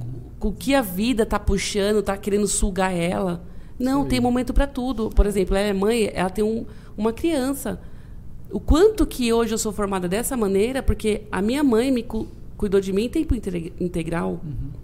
Então, assim, sabe, isso, isso, essa dedicação dela, de repente, se ela abrir mão de alguma coisa aqui, é, isso vai gerar fruto lá na, na, vida do filho dela, essa presença dela, sabe? Uhum. Então, hoje eu sou o que eu sou é, porque meus pais foram presentes na minha vida. E eu sou uma filha que, assim, gente, o Fabrício, a, a gente até vê assim, porque assim, às vezes ele fala assim, pô, oh, eu acho que você gosta mais dos seus pais do que de mim, né? Mas é, assim, é bebê chorão. É, bebê chorão. Porque realmente eu sou uma filha apaixonada pelos pais. Uhum. Porque meus pais são muito gente boa, são muito legais. São mesmo, a mãe é. da hora. Né? É, é. Meu pai também. Então, assim, e eles foram paisão, eles são amigos. Eu sempre, e assim, eu sempre vim, assim, eu vim no mundo para para mudar, assim, tipo, porque desde pequenininho eu sempre perguntava pro meu pai de coisas sobre sexo, essas coisas assim, sabe? Eu que, quebrei, quebrei tabu naquela época, Caramba. que não se falava disso, sabe? Eu perguntava pro meu pai, perguntava pra minha mãe, então assim, eles, eles se tornaram muito amigos meus. Uhum. E, e até hoje, antes eu tentava explicar isso pro Fá, uhum. né, essa minha amizade com meus pais. Só que depois, nesse decorrer do casamento, eu descobri que eu não preciso explicar. Porque foi uma coisa que viu lá de, de berço, sabe? Assim, Legal. essa natural, né? natural, amizade. Então não, não tem como explicar isso para ninguém. É. Né? E, e também não permito que ninguém, e, tipo, entre nesse relacionamento, porque isso foi construído com a ajuda de Deus, com meus pais. Então, assim, quando o pessoal fala, nossa, a Fuva é fanática, é isso. Não. Existe uma história atrás disso tudo, sabe? Que ninguém vai ter- conseguir Nunca. interpretar você. não vai né? conseguir, É. cara. É igual, é igual Deus. Eu acredito em Deus, outro não acredita. Cara, quem vai explicar Deus? É. Não tem como, sabe? Nossa, aliás, eu, eu vi um negócio muito legal esses dias, que, que a pessoa falou assim, cara, é, é, vocês têm fé em Deus, mas Deus é uma pessoa que você não consegue compreender 100% quem é Deus. Aí a resposta do camarada foi, se nós soubéssemos compreender 100% quem era Deus, ele não era Deus, nós estaríamos igual a É ele. verdade. Então, nossa, o mistério de Deus para as nossas Muito vidas bom. faz parte da fé. Eu achei isso incrível. Nossa, né? incrível, incrível. E Exatamente. uma coisa legal também para falar para Gé, assim, que até por experiência própria, assim, é que assim é, é um tempo, né, Rafa? É um tempo que aí ela tá e o bebezinho é muito pequeno ainda, né? Então ela tá vivendo ainda esse ciclo, né? Nosso filho, nossos filhos são ciclos, né? Então daqui a pouco ele vai estar maiorzinho, ela vai estar mais tranquila. Então assim é não se cobrar muito. Se respeitar. Se Sim. respeitar, respeitar o seu limite, respeitar o seu tempo, o seu cansaço, né? Ter, conversar muito com o esposo é essencial o diálogo, sabe, com o esposo nessa hora, porque precisa ter a colaboração, né? A ajuda, assim, nesse sentido. E os dois é, saberem que eles estão juntos ali, né? Um dando o braço pro outro, né? E Sim. quantas vezes eu saía com o Rodrigo, às vezes o Isaac bebezinho, um comia, o outro estava ali morrendo de fome, mas esperava um comer, depois um segurava, o outro ia lá comer. São coisas que a gente vai fazer junto, né? Depois que tem um, um, um príncipezinho, né? Uma Sim. princesazinha, né? Então é um tempo, né? Então É. que ela vai passar. E, Se eu tivesse num trabalho individual com, individual com ela, eu tentaria mapear com ela quais são os, os mecanismos de prazer que ela tem em cada uma dessas áreas, sabia? Porque assim, o nosso funcionamento ele é, é através de recompensa, né? Então, eu prefiro, por exemplo, comer um chocolate que vai me dar uma recompensa do sabor ali do que comer uma barrinha de cereal que não tem sabor, porque o meu sistema de recompensa está programado para o sabor do chocolate gostoso. Então nós trabalhamos para o sistema de recompensa. Por que que talvez trabalhar em dois empregos pode ser legal? Porque eu vou ter uma grana que vai me dar uma recompensa de comprar alguma coisa a mais é, é, e por isso que eu vou trabalhar em dois empregos. É um propósito, certo? E- exato. Então o sistema de recompensa é assim que nós funcionamos. Nós fazemos tudo pensando na recompensa depois. Aí é que a gente é, ultrapassa a barreira de medo. Porque eu posso ter medo de um monte de coisa, mas o que está depois da barreira do medo é a minha recompensa. Então eu vou passar para aquela barreira ali, vou ter que colocar a faca no dente e enfrentar o que for. Porque o que está depois é a recompensa. Por que eu estou dizendo isso? Porque uma das coisas que, que eu faria com ela aqui individualmente seria entender em cada uma dessas áreas aqui como que está o sistema de recompensa. Aonde que está o prazer em cada uma dessas áreas. Então, quando ela fala, por exemplo, de vida pessoal, entenda que a vida pessoal dela está relacionada a ela, a autoestima, que você falou. Não está relacionado à vida empresarial, não está relacionado à vida profissional, aos negócios. É vida pessoal, ela coloca pra gente. Então, é ela com ela mesma, quão satisfeita que ela tá, o quanto que ela tá se achando, o quanto que ela tá achando que ela é bonita e tudo mais. Então, esse sistema de recompensa precisa ser mapeado para entender em cada uma dessas áreas aonde que eu sinto prazer.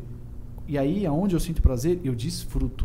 Sabe uma coisa que a gente tem muita dificuldade, que nós crescemos? Se alguém chega para fazer um elogio para você, a gente fica assim: ah, não, são seus olhos. Ah, a gente tem problema de receber um elogio e falar assim: obrigado, eu mereço. Eu me esforcei para isso. Não foi por acaso. Não foi a sorte, porque a sorte demora um Sim. tempo para acontecer.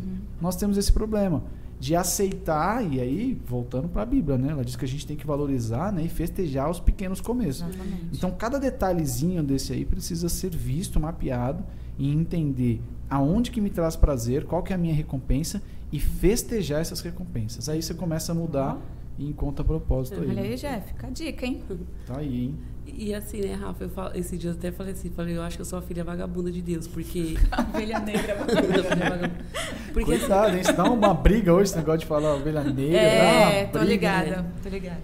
E, e eu falei assim, porque assim, eu vou escutar a palavra de Deus, eu sinto Deus em tudo, sabe? Eu, eu assim, quando eu, eu tomo posse daquela palavra, foi pra mim, é pra mim, eu me sinto valorizada, sabe?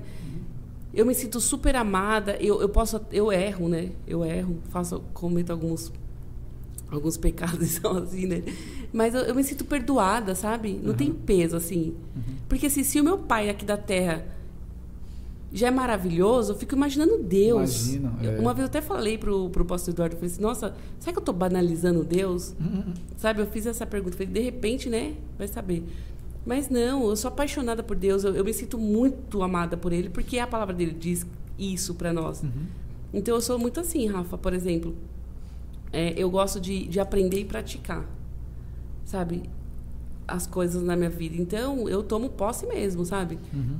Daquele conhecimento, assim, e vou praticar na minha vida. É que a Fúvia, pra mim, ela é uma pessoa muito resolvida com Deus, sabe? Muito resolvida. Ela é né? muito, Muito. resolvida. É. Então, Com a assim, vida, não, né? é, Pelo não que ela tá tem, falando, é com a entendeu? vida, não tem né? uma coisa que abale, não tem uma coisa. Às vezes até dá aquele impacto nela, né? Mas ela é tipo. "Oh", Tô nem aí, né? Vambora. o Entendeu? Eu vejo muito isso nela. Uhum. E assim, ela tem esse aspecto assim que ela, ela é gostoso de estar do lado dela, é gostoso de, de conversar, é prazeroso de trocar Uhum. ideia, porque por mais que a bicha esteja lá no chão, ela tá com alegria no rosto, ela tá te envolvendo na alegria dela, ela tá te, te abraçando com aquele, aquela atmosfera gostosa. Então, você quer coisa melhor do que, né, a presença de Deus assim? Então, Sim. eu vejo isso muito nela, né? Uma mulher Celebra de Deus vida, aí. né? É uma Isso mulher aí. que celebra a vida, é uma mulher que ministra só com o comportamento dela, nem precisa falar nada, só Uhum. ministra com o comportamento. Ô Fúvia, tem uma coisa muito legal que você falou aí e eu vou, eu vou falar também para quem está ouvindo, porque isso é muito importante. Hoje nós falamos da modelagem de pessoas, né? Então, sei lá, vamos supor que eu pego alguém que você gosta de referência e nós vamos modelar essa pessoa para perceber qual foi o caminho que ela trilhou, qual é o comportamento que ela tem para ela conseguir ter os resultados dela. Então, a modelagem ela é diferente da cópia, porque a cópia eu vivo uma, uma verdade que não é a minha. É verdade. Né? E as redes sociais tá cheio disso. Tem muita gente achando que a galera que tá lá tirando foto, mostrando Porsche, mostrando avião, É. mostrando helicóptero, na verdade você vai copiar essa pessoa, mas não. Né? Então, uma das ferramentas aí de coach é você modelar. Então, eu pego aquela pessoa, eu vejo qual foi o caminho para facilitar os meus acessos e Uhum. descobrir né, Tem um caminho mais fácil. né? Exato. Mas é aquilo que você falou. Eu não fico me comparando com essa pessoa. Ela tem a vida dela, tem a história dela, teve a sorte dela no meio do caminho, teve o que foi Isso. mas não é a minha vida. Então eu me comparo comigo mesmo. Uma das coisas que a gente faz como RH, no, no- no- agora, final de ano, começo de ano, a gente sempre faz uma avaliação de desempenho. A gente sempre compara essa pessoa com ela mesma, né? Eu, por exemplo, se você. Quantas pessoas tem na sua equipe hoje? Não, já é muito enxuta, assim. Na verdade, eu não Mas a maior, maior quantidade de pessoas que já teve de- em equipe? 30. 30 pessoas numa equipe. Se você pega uma pessoa e compara a avaliação dela com as outras 29, você está cometendo um sério risco, um sério erro. Porque você está desvalorizando esse profissional porque não tem o mesmo histórico que os outros. Então, como que a gente faz isso? Eu sempre meço essa pessoa por ela mesma. Então, olha, hoje o seu comportamento está isso, as suas entregas estão dessa forma, nós vamos traçar aqui um plano de desenvolvimento individual, né, o famoso PDI, e lá daqui seis meses eu vou avaliar você com você mesmo. Qual foi a sua evolução, qual foi o seu regresso, qual foi a sua dificuldade. Eu não estou nem aí para quem está do seu lado. Eu estou olhando para você e eu vou cobrar o seu resultado. Exatamente. Isso funciona, né? Eu estou dando todo esse panorama aqui porque eu acho que essa é, máscara que às vezes a gente tenta colocar de viver a vida das outras pessoas faz com que talvez a Jéssica pode sentir de vez em quando, né? De olha, é, será que dá para ser feliz dessa forma? Porque talvez eu vejo pessoas sendo felizes ou pelo menos no Instagram parece que ela é feliz em várias outras áreas da vida. Será que dá para fazer isso? Ou será que é um peso gigantesco? Mas dá, né? Se eu souber trabalhar isso aqui de, de alguma forma, é onde eu estou na plenitude, né? Muito legal. Às vezes são momentos, né? Porque nesse período da, da- de fase que a gente passa, a criança é, mexe muito com os hormônios, né? Então a gente passa pelaquela questão de autoestima e vem aquele turbilhão de confusão na cabeça e você já não faz mais as mesmas coisas que fazia antes, que fazia antes, né? Então Uhum. acaba vem- vindo isso em Não cabe mais as mesmas roupas, né? É, Porque isso mexe muito mexe com a mulher. muito né? com a gente. Então, às vezes é um momento dela ali, né? Então, ela precisa realmente é, buscar, como você falou, é, os pontos, né? Que ela precisa cuidar, orar, logicamente, né? Uhum. E trabalhar em cima disso, né? Para não destruir o emocional gente, dela. Sim. quando as minhas roupas não estavam servindo mais, não mexeu comigo, mas mexeu com o Fá. Porque todo dia ele falava pra mim cuidar da minha saúde. Nas entrelinhas. né? Ainda mais ele, maratonista. O cara corre 45 quilômetros, imagina, né? Eu tenho uma sobrinha que é mó gata, né? E aí ela, ela tem a autoestima baixa.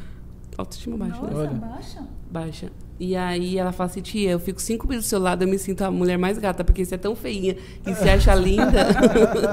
Nossa. Mas agora tem os filtros, né? A gente pode. É, É verdade. Ai, gente, muito, muito bom. O que mais? Tem mais alguma outra pergunta aí?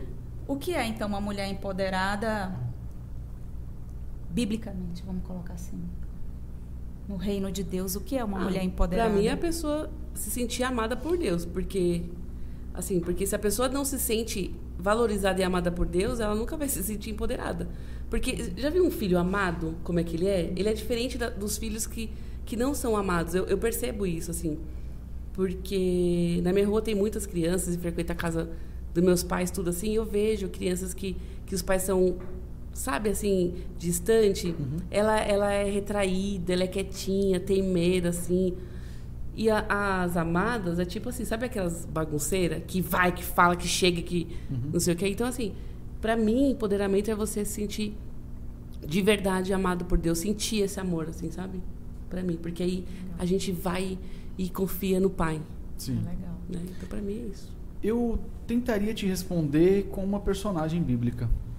Eu diria que Ruth, ela é, na minha opinião, uma mulher empoderada, porque ela sabia quem ela era ela sabia da identidade dela e tinha humildade, porque eu acho que quando eu estou empoderado e sei o meu, meu papel, o meu posicionamento, eu tenho identidade, porque essa mulher ela dormiu aos pés de Boaz para ela conseguir ser a esposa daquele camarada. Ela já tinha perdido o marido dela, ela já tinha sofrido ali, ela segue a, a, a, a, a sogra dela e ela dorme aos pés, um sinal de humildade, ela colhe as sobras da lavoura ali em sinal de humildade, porque ela tinha identidade, ela sabia quem ela era. Então, para mim, a, o empoderamento ele está relacionado com identidade. Então, eu sei quem eu sou. Não importa se você me valoriza ou não, mas eu sei do meu valor, eu sei da minha identidade, né? E aí, puxa, vai longe aqui agora, vai porque longe. é o seguinte, hum. ô Cris, eu vejo isso em Ananias, Misael e Azarias, que a gente chama Sadak, Mesaque e Abidnego. Aqueles camaradas, quando eles entram naquela fornalha, para mim, eles entram com um posicionamento como ser humano, de saber que se esses caras me queimar, eles estão enrolados, porque vocês lembram da história. Uhum. A história diz que eles eram tradutores e eram é, é, muito inteligentes. Então seria um, um, um, um, prejuízo aqueles camaradas. Então, olha, é o que a gente falou. Quer me queimar? Vocês estão lascados que vocês vão perder, porque eu sei para onde eu vou. Uhum. Né? Eu sei para onde eu vou. Então, os caras muito posicionados, sabendo quem eles eram, e os caras posicionados em fé também, sabendo quem os livraria daquela fornalha. A mesma coisa acontece com Daniel. Então eu sempre pego que esses camaradas, e eu sou um grande defensor do preparo, né? Porque para mim é aquela história, né, de que Deus não escolhe os capacitados, capacita os escolhidos. Para mim isso não é uma verdade, porque nem na Bíblia tá. Deus, ele usa e faz o que ele quiser com quem ele quiser. Ele não precisa de capacitado. É mas ele usa os capacitados. Ele apavora com os capacitados. Ele apavorou com Paulo, ele apavorou com Ananias, Misael, Azarias, apavorou com José, apavorou com os caras que se prepararam. Então, é, essas pessoas que se posicionam dessa forma e descobrem a identidade deles, meu Deus do céu, é o que é. acontece. E um complemento a mais aí, né, são aquelas mulheres que oram mesmo, né? As mulheres que levantam pó mesmo, né? Levantam poeira mesmo em oração. São aquelas mulheres que quando acorda mesmo, né, Satanás já fala, vixe, ela acordou. Então, assim, mete pânico no espiritual, sabe? Mulher empoderada, para mim, é tudo isso que vocês falaram junto, né? E mais ah, o poder da oração, o poder de você saber quem você é para Deus. Chegou, não com, com prepotência e orgulho, mas saber quem você é para Deus, que você sabe que você está aqui, onde você está, os demônios não vão ficar, né? A autoridade espiritual. Né? Isso é o empoderamento. Cheio né? do poder, né? Você entendeu? Então, assim, é, é, é, basicamente a reunião de tudo isso mesmo, é. né? Então, é uma explosão né, de, uhum. de autoridade né, no mundo espiritual, né? É, e não se compara, né? Porque e... acho que tem isso também, né? Porque uma mulher, quando ela, ela, ela sabe também o seu posicionamento no mundo espiritual, é uma mulher que ela não fica se comparando, né? É. é a, a, Fulvia a comparação é mata, de... né, Rafa? É. A comparação mata totalmente, porque a, aquilo que, que Deus tem para você, o teu caminho que está trilhado, é, às vezes é totalmente inverso aquele outro lado. Então, às vezes você se compara com uma você perde aquilo que era para você trilhar se comparando, né? Então, uhum. Eu só conheço uma comparação que salvou uma vida, que foi do ladrão na cruz, porque ele se comparou e falou assim, né? O outro ladrão lá caluniando Jesus e ele falou assim: Olha, eu e você, nós temos um motivo de estar aqui, mas esse homem não se compara a nós. Verdade. Então, eu só conheço uma comparação que salvou vida. Todas as demais é isso. Ela vai te trazer uma comparação que sempre você vai se colocar para baixo. Aliás, ou te coloca para baixo, ou você se acha a última bolacha do pacote. É. E aí você se acha a última bolacha do, do pacote porque você está menosprezando e desprezando alguém. Que às vezes é uma pessoa que está precisando de uma ajuda sua. É. O pastor falou um negócio muito legal, né? o podcast nasceu porque a gente começou, a gente começou a fazer vários vídeos tal, e a gente percebia que os nossos papos eram tão legais. Falei, pastor, a gente precisa gravar isso daqui, porque é legal o nosso papo. E uma das coisas que ele fala que eu acho muito lindo é que tem aí, né, que águia só anda com águia e não sei o quê. É o que eu falo da, da, da, da modelagem. Então, eu, claro, eu vou querer andar Sim. com águia para aprender o que a águia faz, para poder né, é, é, tirar uma casquinha daquilo ali e virar uma águia também. Mas se eu me limitar a só andar com águias, eu tenho um monte de pombo que precisa da minha ajuda. Exatamente. E eu posso fazer a diferença na vida dessa pessoa. E quando eu faço a diferença na- vida de uma outra pessoa, eu descubro o meu propósito, que me conecta com o futuro. Então aí eu tenho uma identidade, aí está o empoderamento. Exatamente. E a gente esquece também que a gente não aprende só com águia, né? A gente aprende com os pombos também. Pois é. Exatamente. E assim, né, Rafa, às vezes assim, a gente conhece, conhece pessoas tão, tão inteligentes, né? Tão, tão fenomenais, assim, muito mais do que a gente, assim. Olha, eu tô me achando. Não, mas assim, não, pessoas super inteligentes, mas assim, a arrogância, né? A falta de humildade, nossa, é terrível. Destrói, né? Porque destrói um time inteiro, né? Sim. Destrói pessoas, destrói histórias, né? Assim, tipo, é, é péssimo, assim. Então, eu acho que você- o que você falou sobre a humildade é, é a chave do negócio também. É, e Porque- a humildade, ela precede a honra, né? Isso. Percebe? Como eu acho que esse nome de empoderamento é muito bonito quando a gente vê no mercado de trabalho, né? É. empoderar as pessoas, dar poder. Mas é isso, eu acho que você dá o poder, lá no fundo você está dando uma autonomia para a pessoa caminhar com as próprias pernas e falar, cara, você consegue, avança, luta pelo teu objetivo, pelo teu espaço, tenha responsabilidade, porque com o poder vem, vem, vem, vem, vem peso nas costas, né? É.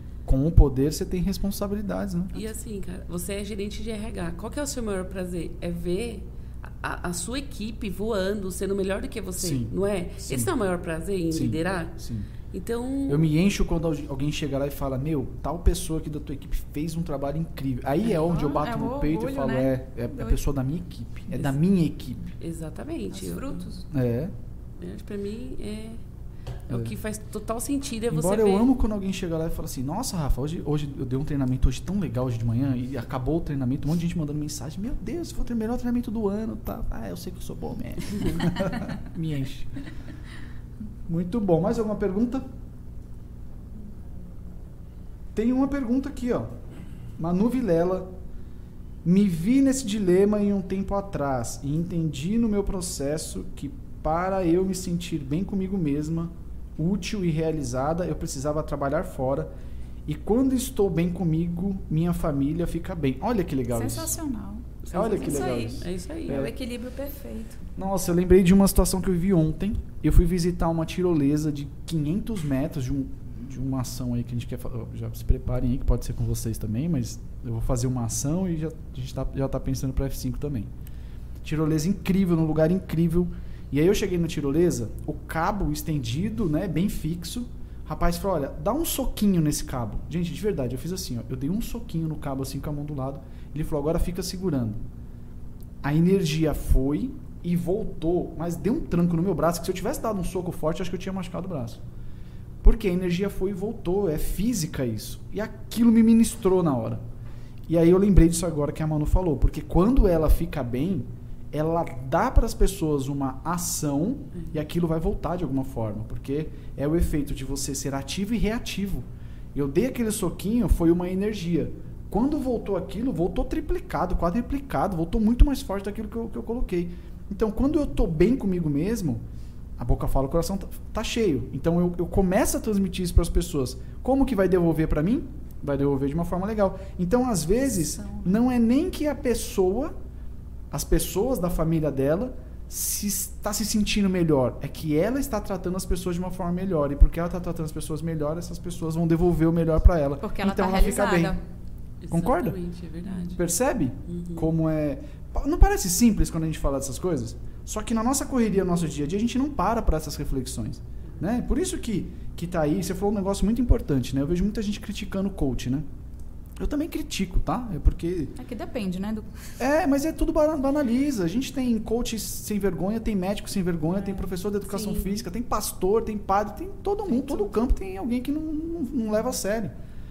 Mas as pessoas que já participaram de um processo de coach, eu nunca vi uma pessoa falar assim: meu, coach não presta. As pessoas que participaram, É. que conhecem, que sabem que aquelas ferramentas que Exatamente. podem ser simples, mas não simplista, que pode ser simples para me fazer enxergar essas coisas aqui, é, é, valorizam isso. Agora, uma Exatamente. pessoa que nunca fez, não sabe nem o que é, Critica. que critica. É ver- é verdade. Né? Mas por que isso? Volta naquilo que a gente falou. Porque é uma pessoa que nem identidade tem, ela vive da opinião dos outros. da e- opinião dos outros. E não tem conhecimento também, né? E aí ela quer, quer comentar alguma coisa e aí critica, né? A pessoa, é, automaticamente, que, que não tem conhecimento, ela busca pela opinião dos outros, né? Exato. Uhum. E hoje está muito duro isso, né? Porque hoje você nem sabe qual é a sua opinião mais. É. Porque nós nem sabemos mais Você o que a gente lê. Olha, não sei se vocês viram isso, mas semana passada o Congresso dos Estados Unidos entrou com um processo contra ah, o, o Face e o Insta, eh, pedindo pro tio Zuck lá para voltar o feed do Instagram a ser em ordem cronológica e não mais com o trabalho do algoritmo. Porque as pessoas estão sofrendo emocionalmente porque o algoritmo ele te dá aquilo que você mais está vendo. Isso. E às vezes você nem está lendo coisas que você gostaria. Porque, sei lá, se você. tô depressivo, ah, você vai procurar alguém falando sobre depressão. O algoritmo vai entender que você quer ver aquele assunto e vai bombardear você de assuntos sobre depressão, de pessoas falando sobre isso. E aí, sem perceber, você está sendo alimentado por aquilo e começa a piorar nas suas emoções. Então, os Estados Unidos tá, tá entrando, en- entrou com um processo para tirar e voltar na ordem cronológica. Então, a gente vai ver o que, que as últimas as pessoas postarem, independente se é aquilo que eu gosto de ver ou não. É, porque isso daí é muito chato, né? Às vezes você está procurando uma coisa, às vezes só de falar assim, estou procurando chinelo. Falou perto do celular, só aparece chinelo toda hora. Isso. Você começa de É chinelo. verdade. Eu lembro que quando eu, É muito ruim. quando eu perdi o- a minha gestação, só vinha coisa de gestação, gestação. Assim, Então. se eu tive, vamos supor que eu tenho uma mente mais assim, tipo, tá, tô Olha. mais sensível. É. Eu já ia sofrer, já ia Exatamente. chorar. Ah, olha isso. né? Mas eu descobri que tem uma forma de deixar para você ver menos esse tipo de assunto. Você pode controlar o que você quer ver, entendeu? Ver Sim. menos Sim. o tipo de. É, mas, mas mesmo assim, né? Mas mesmo assim, Você, você deu um exemplo Quando- incrível. Você estava fragilizada por um Sim. momento ali Que, que o tudo, algoritmo né? ia mais te atrapalhar. Hum. E aí volta no que a Cris estava falando. Então, assim, ó, eu nem sei mais qual que é a minha opinião. Porque eu, tô, eu, eu sou tão bombardeado pela opinião dos outros que aquilo forma a minha opinião, mas na verdade eu não tenho. Ó, vai voltar naquilo. Eu não tenho identidade. Formar a minha identidade, é claro que eu vou ficar mal comigo mesmo. é verdade, cara. Né? É fogo, né? Profundo, né? Sensacional. Muito bom. Mais perguntas? Não, não para de chegar aqui. Já. Algum, alguma pergunta ao, ao público local? Ah, é verdade. Tem alguma pergunta, amor? Fabrícia, eu te amo, amor. Isso, é, você tá devendo um desse aí. Faz por você também. Bruna, eu te amo. Ah, tá aqui. Eu te amo, meu amor. Momento love agora. I love you. E o Alisson tá solteiro aqui, gente, ó.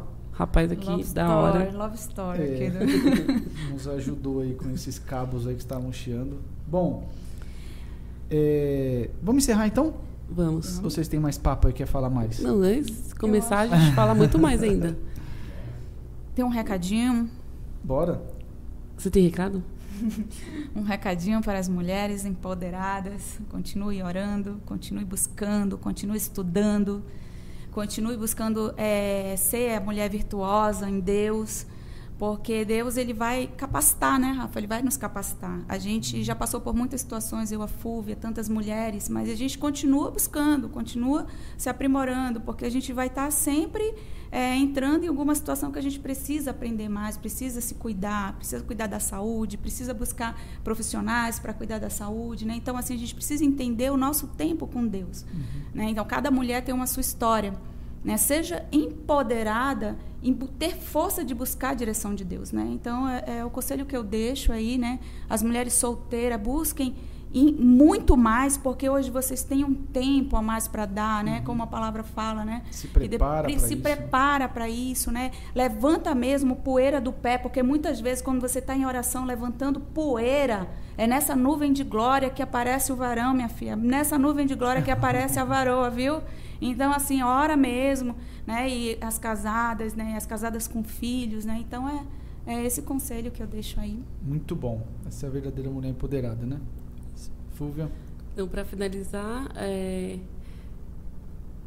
minha palavra que eu deixo para vocês é aproveitem cada fase, as ruins, as boas, e se prepare. E assim, quando vocês entendem que tem que aproveitar, você acaba atraindo, assim, deixe de, de, de ser vítima da situação e aproveite, porque na ruim você vai aprender, na boa você vai desfrutar. Então, em tudo, em todas elas a gente aprende e é só aproveitar e, e ponto. Muito bom. E eu quero encerrar pegando a sua fala. Nós aprendemos na ruim, na boa a gente desfruta. É verdade. Então aprenda a desfrutar as fases boas, mas na ruim se abra para o aprendizado.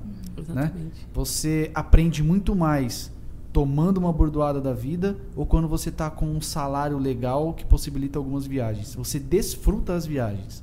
Agora, nas bordoadas da vida, a gente aprende, eu me torno um ser humano melhor, uma pessoa melhor e trabalha essa reatividade que a gente falou aqui. Então, É quero pegar esse gancho aqui para dar boa noite. Deus abençoe vocês. Até o próximo WordCast. Um forte abraço aí, pastor, onde você estiver. Até mais. Valeu, produção. Valeu Glória todo mundo aí. Vou comer agora aqui um, um docinho aqui,